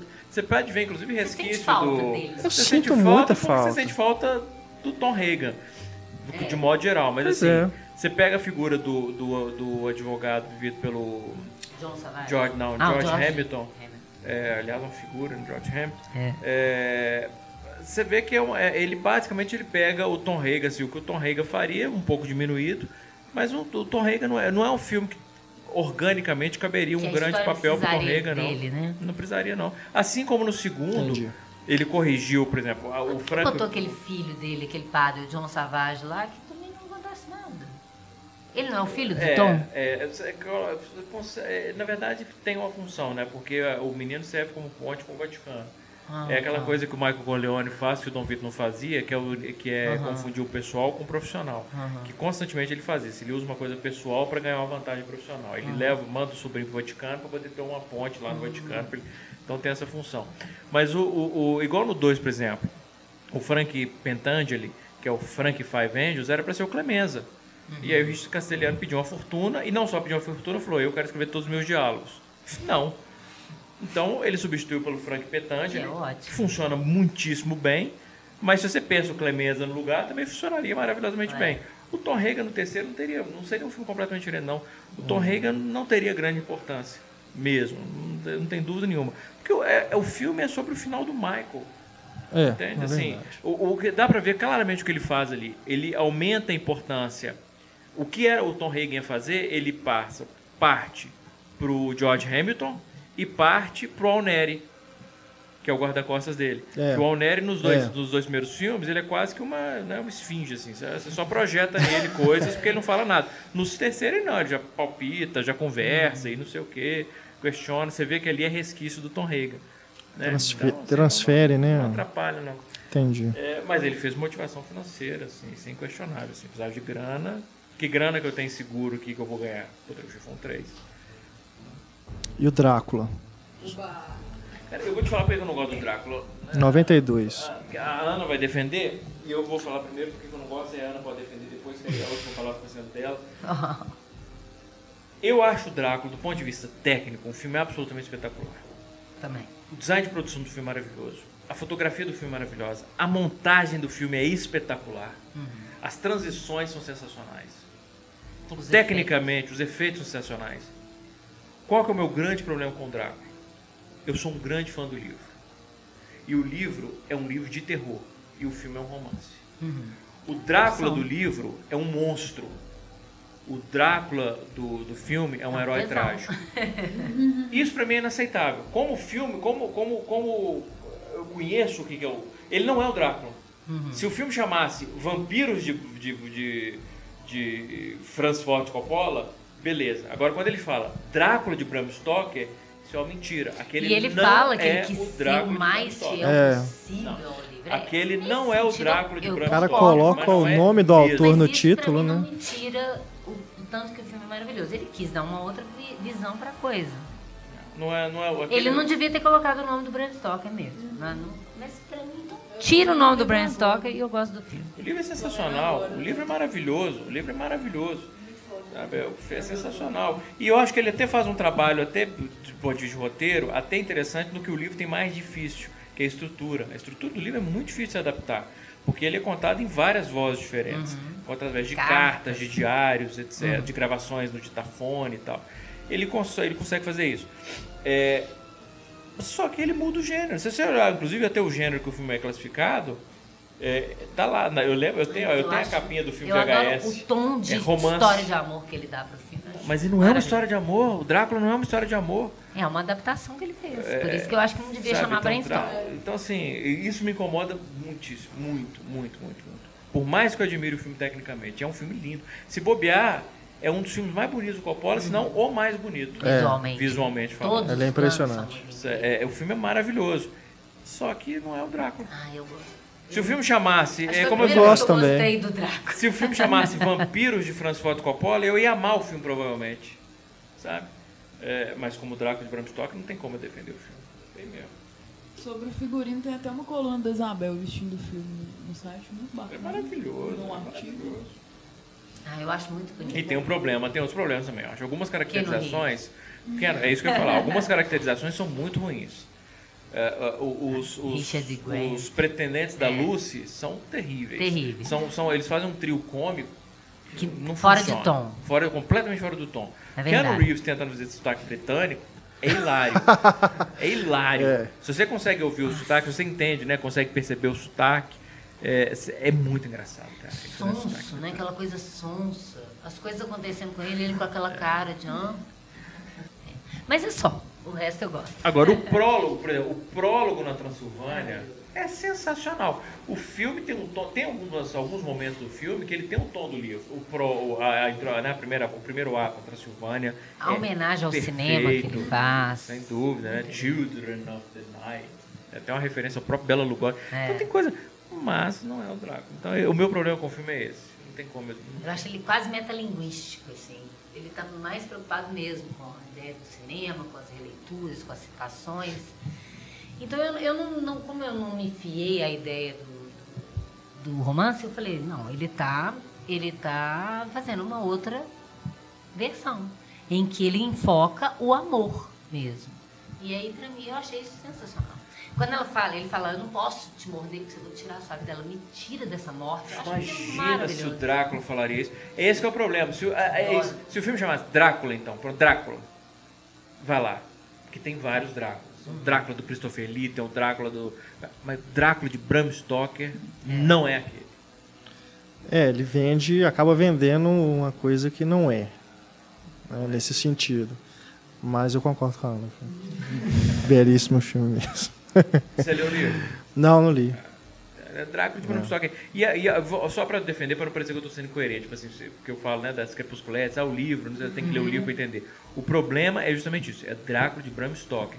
O, o Coppola, e eu lembro disso porque na época eu era, já era assim, eu acompanhei a produção das, pela sete, lia sete e tal, e as entrevistas todas do Coppola eram entrevistas no sentido dele dizendo assim, que ele estava fazendo o filme definitivo de vampiro. É. Ele dizia isso, que ele estava fazendo um filme definitivo de vampiro. hoje, E era, exato, e era o Drácula Mais fiel ao, mais fiel ao ao livro É, que já se tiver. a novela. Então assim, não, é não é. foda, é. Não, não tem, não é. Aí é, é Aí sabe? eu concordo isso é totalmente forte, com cara. você. Mas eu não, não me importei. Se for comparar dessa ideia e tal, eu, Você eu não foi gosto de comparar. totalmente seduzida pelo Drácula. E eu nem gosto do Gary Oldman. Eu acho que ele só tá bonito, inclusive, nesse filme, Aham. porque o personagem tá É, sim, sim. Né? Mas é, eu gosto de... é, igual que a gente tinha falado um pouco sobre o... o- o- igual assim, não, não a mesma opinião, mas do, do- na estrada. É a forma como o cara resolveu abordar aquele livro. Eu não vou abordar ele dessa forma. Aí, que- aí eu concordo totalmente com o Pablo. Sim. Ele só não devia ter falado que é fiel. Aí ele tá sendo É. escroto, porque não é. Mas não tem problema nenhum de. Não, gente, é uma, é, é uma falar. transcriação. Vai passar de uma É, linguagem eu acho pra até outra. melhor. Qual o problema? Se o filme chamar só Drácula, pronto. Agora pode mais porque é extremo, é o mais fiel, fiel ao livro. Vender como isso é bobagem. É. Mas assim, eu acho que o Gary Oldman passa. Eu não cheguei nessa parte do livro ainda, tô lendo. Capaz de eu. Agora eu vou ver mais ainda a diferença na adaptação. Mas ele passa bastante o lado monstro também. Eu, pra, eu senti. Mas ele se sacrifica no, no filme, ele se sacrifica por ela. É. Ele se nega a mordê-la. Mas ainda é monstro, vampiro monstrão. Ele Tudo se que nega a mordê-la. tudo assim. Não é pelo que a gente tem hoje, né? Assim, é só comparar, né? Ele é Só- quase. é, o, o Gary Oldman no filme é quase um avô do Edward. Porque Não, como não, ele, não, não, como ele colocou Paulo, Ele é não, todo romântico, Gente, todo ele romântico. Faltou só brilhar. Justifica tudo dele ter mudado esse personagem. Justifica. É o ponto fraco, né? Assim mesmo. Justifica. Ele virou um Drácula por causa do amor que ele perdeu. Obviamente que ele vai renegar isso a partir do momento que ele encontra esse amor. Então ele deixa de ser. Ele reencontra, né? Eu sempre comparo o Drácula de Bram Stoker com o Frankenstein de Mary Shelley. Porque nós temos dois diretores extremamente autorais, sim. O Coppola produziu, né? É, Frankenstein. é, De Mary Shelley. Ele produziu. Mas enfim, você tem dois diretores que têm uma voz muito característica, uma, his- uma história pessoal muito forte, o Kenneth Branagh com as adaptações shakespearianas e o Coppola com a sua carreira toda, adaptando dois livros de terror que se, se, se, se, se vendem como sendo extremamente fiéis, inclusive mantendo o nome do autor no título, mas o, se o Frankenstein de Mary Shelley é um filme do Kenneth Branagh, inquestionavelmente, porque ele é todo operático e tal, mas ele também é extremamente fiel ao livro. E é um filme aterrorizante. E o Drácula, o Coppola não consegue fazer esse equilíbrio. Sabe?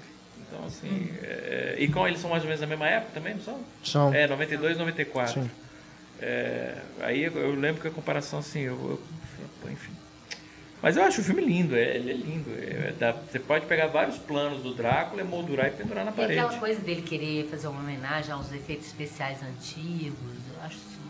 Eu lembro que tem aquele momento. É uma homenagem o- ao Roger Corman, com grana. Sim. Não, nem o espelho, não. Tem um momento que é o momento em que o, ele vai morder. Ou, não, que ele vai morder, não, que ele fica tentado em morder a, a mina. E aí ele olha pra cima e os caninos crescem. Uhum. Aquilo pra época foi um negócio, eu lembro disso assim. De olhar e falar, caralho, o dente dele tá crescendo, É. a gente tá vendo crescendo. Como é que eles fizeram isso? É, e não é, não é, computador. Ali não é. É. Não, ele não usou computador, não sei.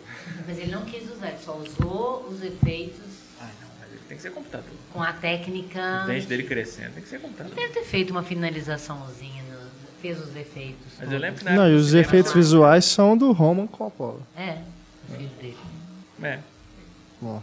Ele falou isso na época. Ele não queria usar, estava usando só efeitos digitais. Eu achei isso sensacional. Não, e ele, No momento que isso né? tá, o boom, o cara volta pra trás e fala, eu vou fazer um filme bom, igual fazia antigamente. Por isso, uma homenagem ao Roger Corman, com dinheiro. Agora, aí você tem o Poderoso Chefão 3. Drácula, você fala assim, não, o Coppola tá voltando. É. Aí faz o Jack. Mas você sabe que eu não acho o Jack horrível, não? Eu também não, é, mas é filme pra achei criança, né? É é um frustrante. É filme pra um criança. frustrante pra criança. É. É, pro Coppola é. Mas é o que a gente tá falando do Cotton Club, etc. Pra ser É. do Coppola, realmente. Você, você Não, coloca aí pra fazer um disso, filme da Disney, Porque é tem isso. dois legais, assim. Não, da foi Disney não. Porque o filme é triste pra caramba. Não, mas é Ele porque é é, um a produção filme- da Disney, né? É, Não, não, mas ele não é um filme de Disney, vamos dizer assim. Não, não. Porque é um filme, ele, ele é um filme super pra baixo. Tô dizendo né? é isso. É, o- é o Coppola, é uma um filme da Disney pelo Coppola. Pelo Coppola, ok, Né? ok. Tem sempre uma Aí certa amargura, isso. né? Uma melancolia. Não, eu acho interessante, mas hum, eu acho que essa frustração vem disso, de não, É, não, ser não, né, não. voltada assim pra gente que gosta de ver o- um filme do Coppola. Caralho, tá. Eu ainda dei uma chance no homem que sabia fazer isso. Eu falei, não. Que é bacana, Não é, né? Mas dá aquela te sensação lá dos anos 80. E eu parei, Você vê um filme meio, sei lá. Mas você sabe, engraçado isso, Ana, é exatamente a sensação, assim, que eu tenho, que eu tive com o Jack, que eu tive com o Homem que Fazia Chover, é, é assim, Que pena. sabe assim, pô, cara, não- agora ele não tem um nome, ele não tem o vinhedo, ele não vai fazer o filme que ele tem. Não tá fazendo um filme bom, né? Tem o vinhedo, é chateada. Não, e não é só isso, é aquela expectativa assim, vamos ver o que, vamos ver o que o Coppola, não é qualquer diretor. É, não é. Coppola, vamos ver o Coppola. Qualquer um podia ter feito isso. É. Qualquer um podia ter feito isso, foi o Coppola. Cadê o Coppola? É. Né? Apesar mas de é você ter no. Não é porque o filme Sim, tem que ser, sim, é. Não é nem Não. O Homem que Fazia Chover, ele também tem assina- o nome do autor no título, né? John Gris... John Grisham, É né? característico ele. ele John faz Grisham, Mario Puzo's The Godfather. Ele faz É. isso. É, é, é uma coisa. Até marketing, É recorrente, né? é. Porque pra, já que o livro é um Mas sucesso. ainda assim, como nos outros filmes né, dos anos 80, você vê assim, que por mais que não, não esteja ali, ele esteja de corpo e alma fazendo aquele filme, o cuidado assim, é técnico né, na construção dos planos, você vê que é tudo muito detalhista. Né, é- é- não, deixa de, não deixa de ser filmes agradáveis de você ver, Não, sim. né, visualmente. E aí parece que ele tá no piloto automático. É, é isso aí. mas Parece parece que tá isso, piloto automático. É, porque ele falar, ah, esse é os filmes que eu queria ter feito naquela época. É. Então, e a nova Hollywood, o espírito, Exato. né? Cadê? Parece que ele tá no piloto automático nesses filmes. É porque pare- pareceria mais uma coisa assim do Jorge Lucas, já depois se ah, finalmente vou levantar a bunda da cadeira e vou parar de ganhar só dinheiro com, Pois é. Essa é a diferença, você tem razão. Essa é a diferença dos filmes da década de 80 e 90. É, Dos filmes da década de 80, embora realmente eu não possa dizer que eu gosto da maioria deles, você vê que ele está tentando. Você vê que o Coppola está dirigindo o filme. A partir do. Vai lá, o Drácula, eu- dá pra ver que tem um diretor ali, que é um cara. Sim. Mas depois do, do, do, Jack. do, do Jack pra frente, parece que ainda tá tentando mais. Nem no- nos mais recentes, Aí é diferente. porque ele teve esse hiato que ele ficou. Aí não parece que ele tá, produzindo. não é que ele não tá tentando, parece que ele tá improvisando. Essa é a diferença. Nos filmes da década de 90, esse do. Jack pra frente, parece que ele não tá tentando, que ele tá indo pro set, coloca a câmera Gostei ali e tal, papapá. É. Os filmes, mas os últimos três, uh, o Velha Juventude, Velha Tetro Juventude, o Tetro eu não vi. e Virgínia. Mas pelo menos o Velho Juventude e o Virgínia, a impressão que eu tenho é que ele está improvisando. Assim, Vamos ver o que que, que eu posso fazer? Vamos ver o que vai rolar se eu fizer uma coisa maluca aqui. Sabe? É aquilo que a gente É discutiu verdade, lá atrás. já. Pare... Em o Tetro, princípio, você não viu o Tetro, mas o Tetro acho que talvez não se encaixe nisso. Mas os outros dois, com certeza. É, é então, assim, a princípio é uma coisa legal. Tipo, mesmo. um cara, você pega 70 anos querendo brincar e improvisar, legal. O problema é que não funciona. É porque quando ele fez o Velha Juventude, ele falava em entrevista que ele rejuvenesceu, né? Como se ele tiver, fosse igual o protagonista do filme. Ele rejuvenesceu e redescobriu a vontade de fazer cinema. E Velho Juventude não só um desastre, mas é, é provavelmente o filme mais chato da carreira do Coppola. Eu, eu tava falando com os meninos aqui antes, eu queria rever, porque da primeira vez que eu vi, eu, eu desisti do filme na O metade. filme é chato assim, não demais. dá. O filme é muito chato. Fica confuso, é chato, o muito ritmo dele é estranho. Eu desisti do filme. Eu, eu queria voltar a ele dentro desse contexto da carreira para ver se. Mas no, no- nesse ato dele, que você falou aí do- dos, dos comentários, é- isso é legal a gente pontuar, que nesses 10 anos que ele não dirigiu nenhum filme, ele não ficou parado, não. Né? Não, tipo, tirou férias, não. Ele estava produzindo os filmes da filha, da Sofia Coppola, e estava mexendo nos DVDs dos filmes dele. Gravou os comentários né, do Poderoso Chefão, fez o- a versão Redux do Apocalipse Now. Ele fez Então ele continuou TV trabalhando. editada É. do, do, do Poderoso Chefão, né? O, e, o EP, a saga. Saga. A saga.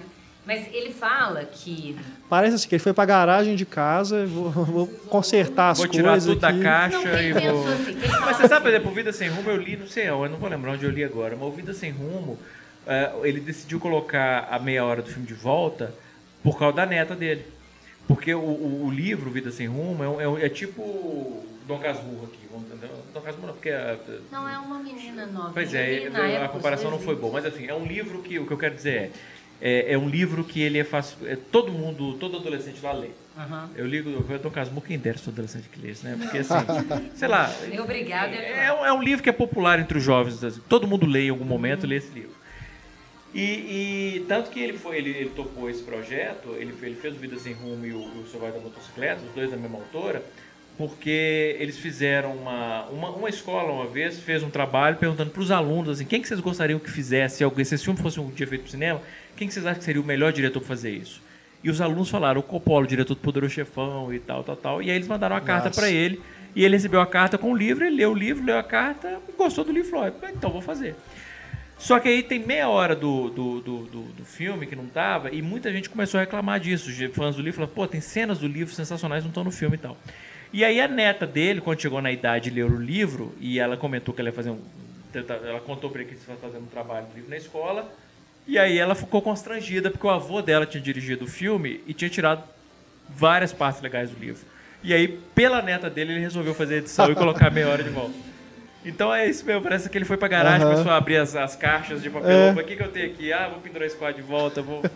Consertar Mas os eu lembrei que o né? que eu queria falar, que ele fala que quando ele foi fazer as cenas de morte do Poderoso Chefão, que ele ficava lembrando de todos os filmes que ele já tinha visto, que ele queria fazer cenas diferentes, mortes diferentes do que o que se... Quer dizer, ele estava preocupado em surpreender o público. Ele, ele, então ele sabia que o público já sabia todo o imaginário de como é que as pessoas morrem, que eles matam. Ele tinha uma preocupação ali, vou agradar o público. Né? É, não, não- que tenha que ter essa preocupação no sentido né, mercadológico só. E não é só agradar, assim, uma preocupação que ele realmente tem toda a razão. Ele, ele queria que cada morte do Poderoso Chefão fosse Memorável. inesquecível de alguma maneira. E então é. tem sempre um detalhe estranho. Né? Seja a perna para fora do carro da olho, os ou tiro óculos no olho, ou enfim, Ah, o sempre óculos na garganta. o, o estrangulamento do, É na garganta. do, do Luca Bratti, o óculos na garganta do Poderoso Chefão 3, enfim, toda morte tem um detalhe atípico. Assim. E aí todo mundo que vê hoje, e, e é como se fosse ele tivesse sendo clichê, porque virou clichê, todo mundo que imitou ele depois. É, ele é. renovou o clichê, de certo modo. Ele renovou, porque ninguém fazia isso, ninguém se preocupava mais em, em inventar uma coisa nova para esse tipo de cena. E ele quis fazer isso. Uhum. Então, eu tô falando isso, falta esse, essa, essa preocupação com o público que ele tinha antes, numa época em que eles estavam chutando balde. Vamos fazer meu filme autoral. Nos anos 70, era o espírito. Azar se o público vai gostar. É um filme meu que tem a ver comigo. Se for sincero, vai ser igual a novela Bach. Se for sincero, ele vai chegar no outro. Né? É. E chegava. Não, ele pode Claro, ter até público- recuperado mesmo essa, esse espírito aí nesses três últimos filmes, mas acho que é só no Tetro mesmo que ele consegue dialogar com a gente de uma forma bacana. Que o Tetro, ele, ele inclusive lembra lá o, o Selvagem da Motocicleta. É preto e branco, é dois irmãos. Ele inclusive queria o Matt Dillon para fazer o, o mais velho. Então seria quase uma continuação virtual, né? É, e é um filme bem bacana mesmo. Vicente Galo, né? Acabou um pouco esse papel e tá É. sensacional. O Vergara é muito bom. E esse filme também teve o maior problema, não sei se vocês lembram, na época que roubaram o roteiro do filme, roubaram computadores lá do escritório onde estava sendo feito. Não, ele tinha um projeto, eu lembro que a gente noticiava isso no Cinema Cena na época, eu escrevi a notícia inclusive também, Megalópolis. Megalópolis. É. Que ele chegou a fazer uma coletiva de imprensa anunciando o filme, disse, falou que já tinha filmado não sei quantas horas, que estava editando, também nunca... mas abandonou. Abandonou, que seria é, um épico também, uma coisa assim. Megalópolis não é à toa, né, que se chama assim.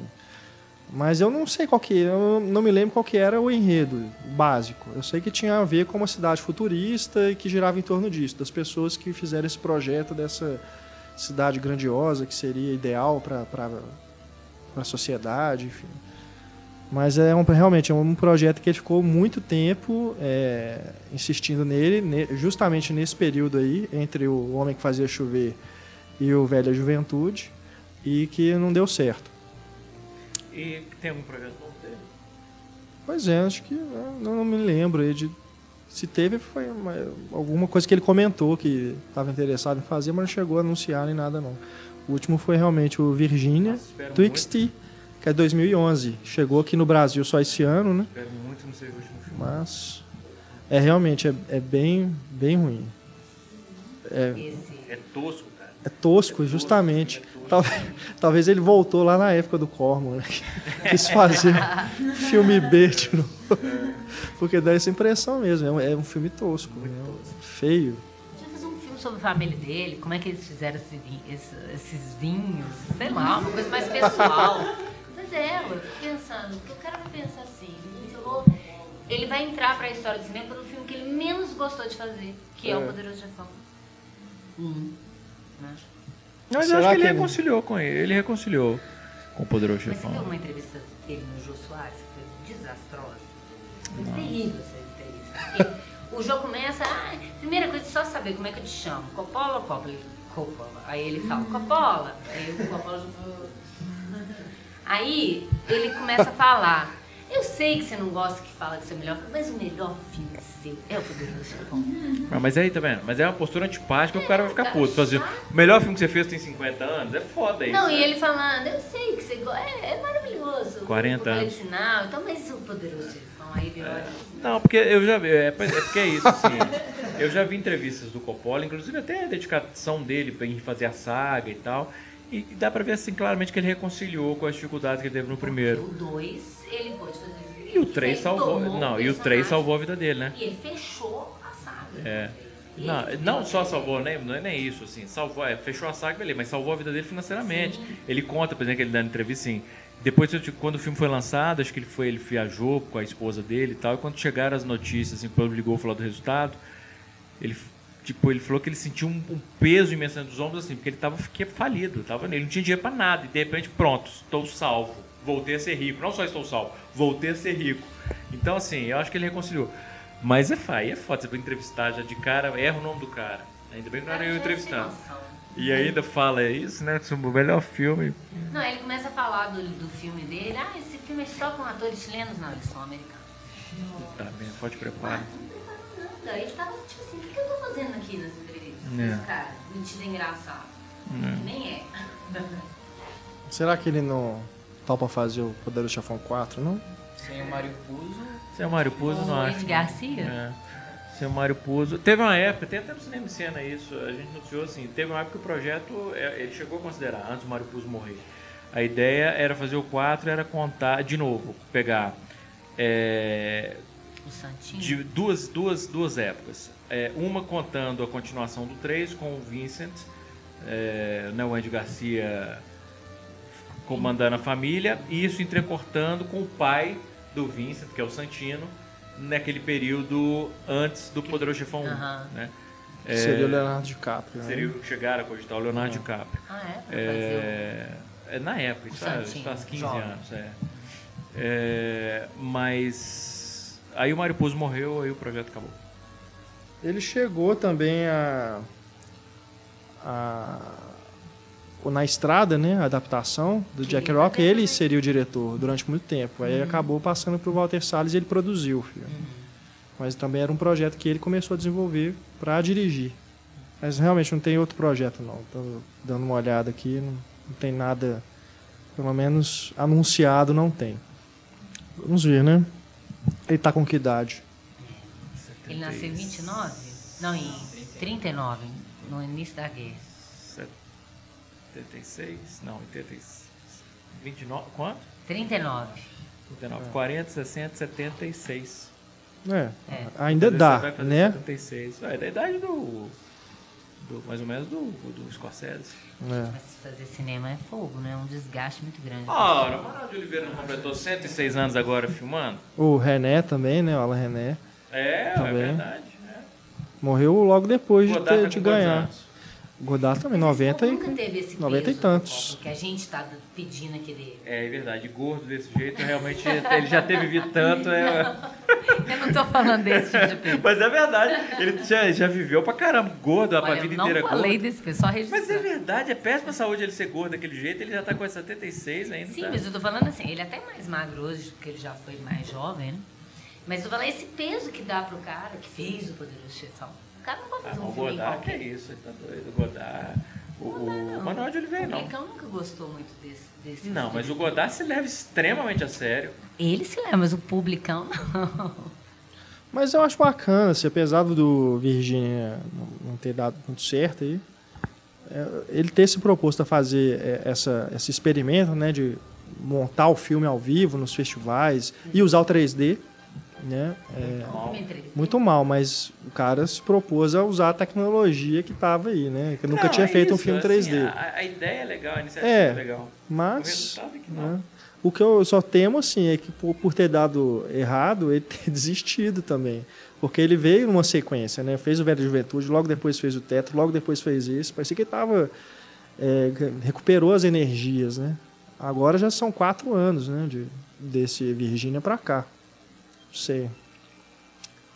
Vamos ver, né? No que vai dar aí. Ainda Vai investir na filha, na família. os próximos anos Os aí do, da vida do, do Coppola. Né? Mas tem os filhos, tem um outro filho dele que é que dirige também, a filha. A Gia. A Gia? É. Também está estreando é, agora, né, Palo como Alto, diretor. Palo Alto, acho Exato, que é, é. James Franco. Que tem a, a Emma Roberts também, né? Não sei se já saiu aqui no Brasil, mas é, tá mais um filme aí do clã. Ela tá na, trilogia do Poderoso Chefão também. É, Ah, é. O é. dois, a menininha, a filha da Connie. Bom, é isso. Vamos finalizando aqui o nosso podcast do poderoso cineasta, né, o Dom Coppola. E a gente agradece aqui a presença do Pablo. Muito obrigado pela contribuição. Ana Lúcia, mais uma vez. O, o seu curso agradeço. sobre o Poderoso Chefão terá outras edições em 2015.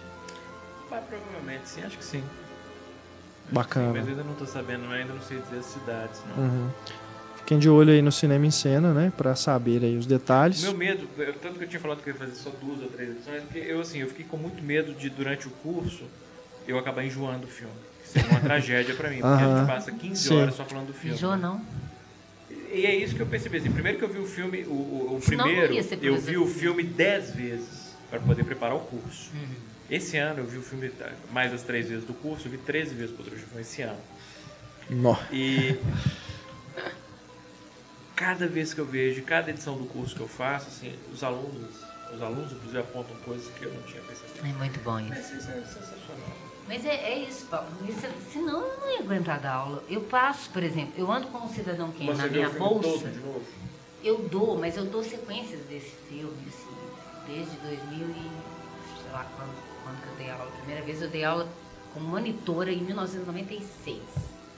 Eu passo Cidadão Kane nessa dessa época. E eu revejo ele sempre. E eu ainda fiz uma pesquisa de, de como é que chama, de estágio probatório dele que eu assisti, assim, uns 500 para escrever cena por cena. Eu não canso. Porque se eu cansasse, eu ia mudar de profissão. É, mas eu fiquei com medo, mas aí eu vi E é muito acontece. bom isso, porque aí você, vê, você fica ali acarinhando aquele objeto, você fica descobrindo até por que, que você ama tanto. É. Isso é muito bom. Antônio Tinoco e Stefano Amaral, obrigado também Valeu. pela presença obrigado a você pela audiência. Na próxima semana tem mais podcast. Ainda não definimos o próximo diretor, Mas é o mas ano. Não ainda teremos ainda um papo de redação em 2014, depois os melhores do ano. E a gente ainda está definindo o próximo grande diretor, mas a gente anuncia com um pouco de antecedência, né, para vocês se- também se prepararem para escutar, assim como a gente se prepara para poder gravar aqui. Um grande abraço. Nosso e-mail, cinema.cinemaencena.com.br. Agora sim, um grande abraço, até mais. Tchau.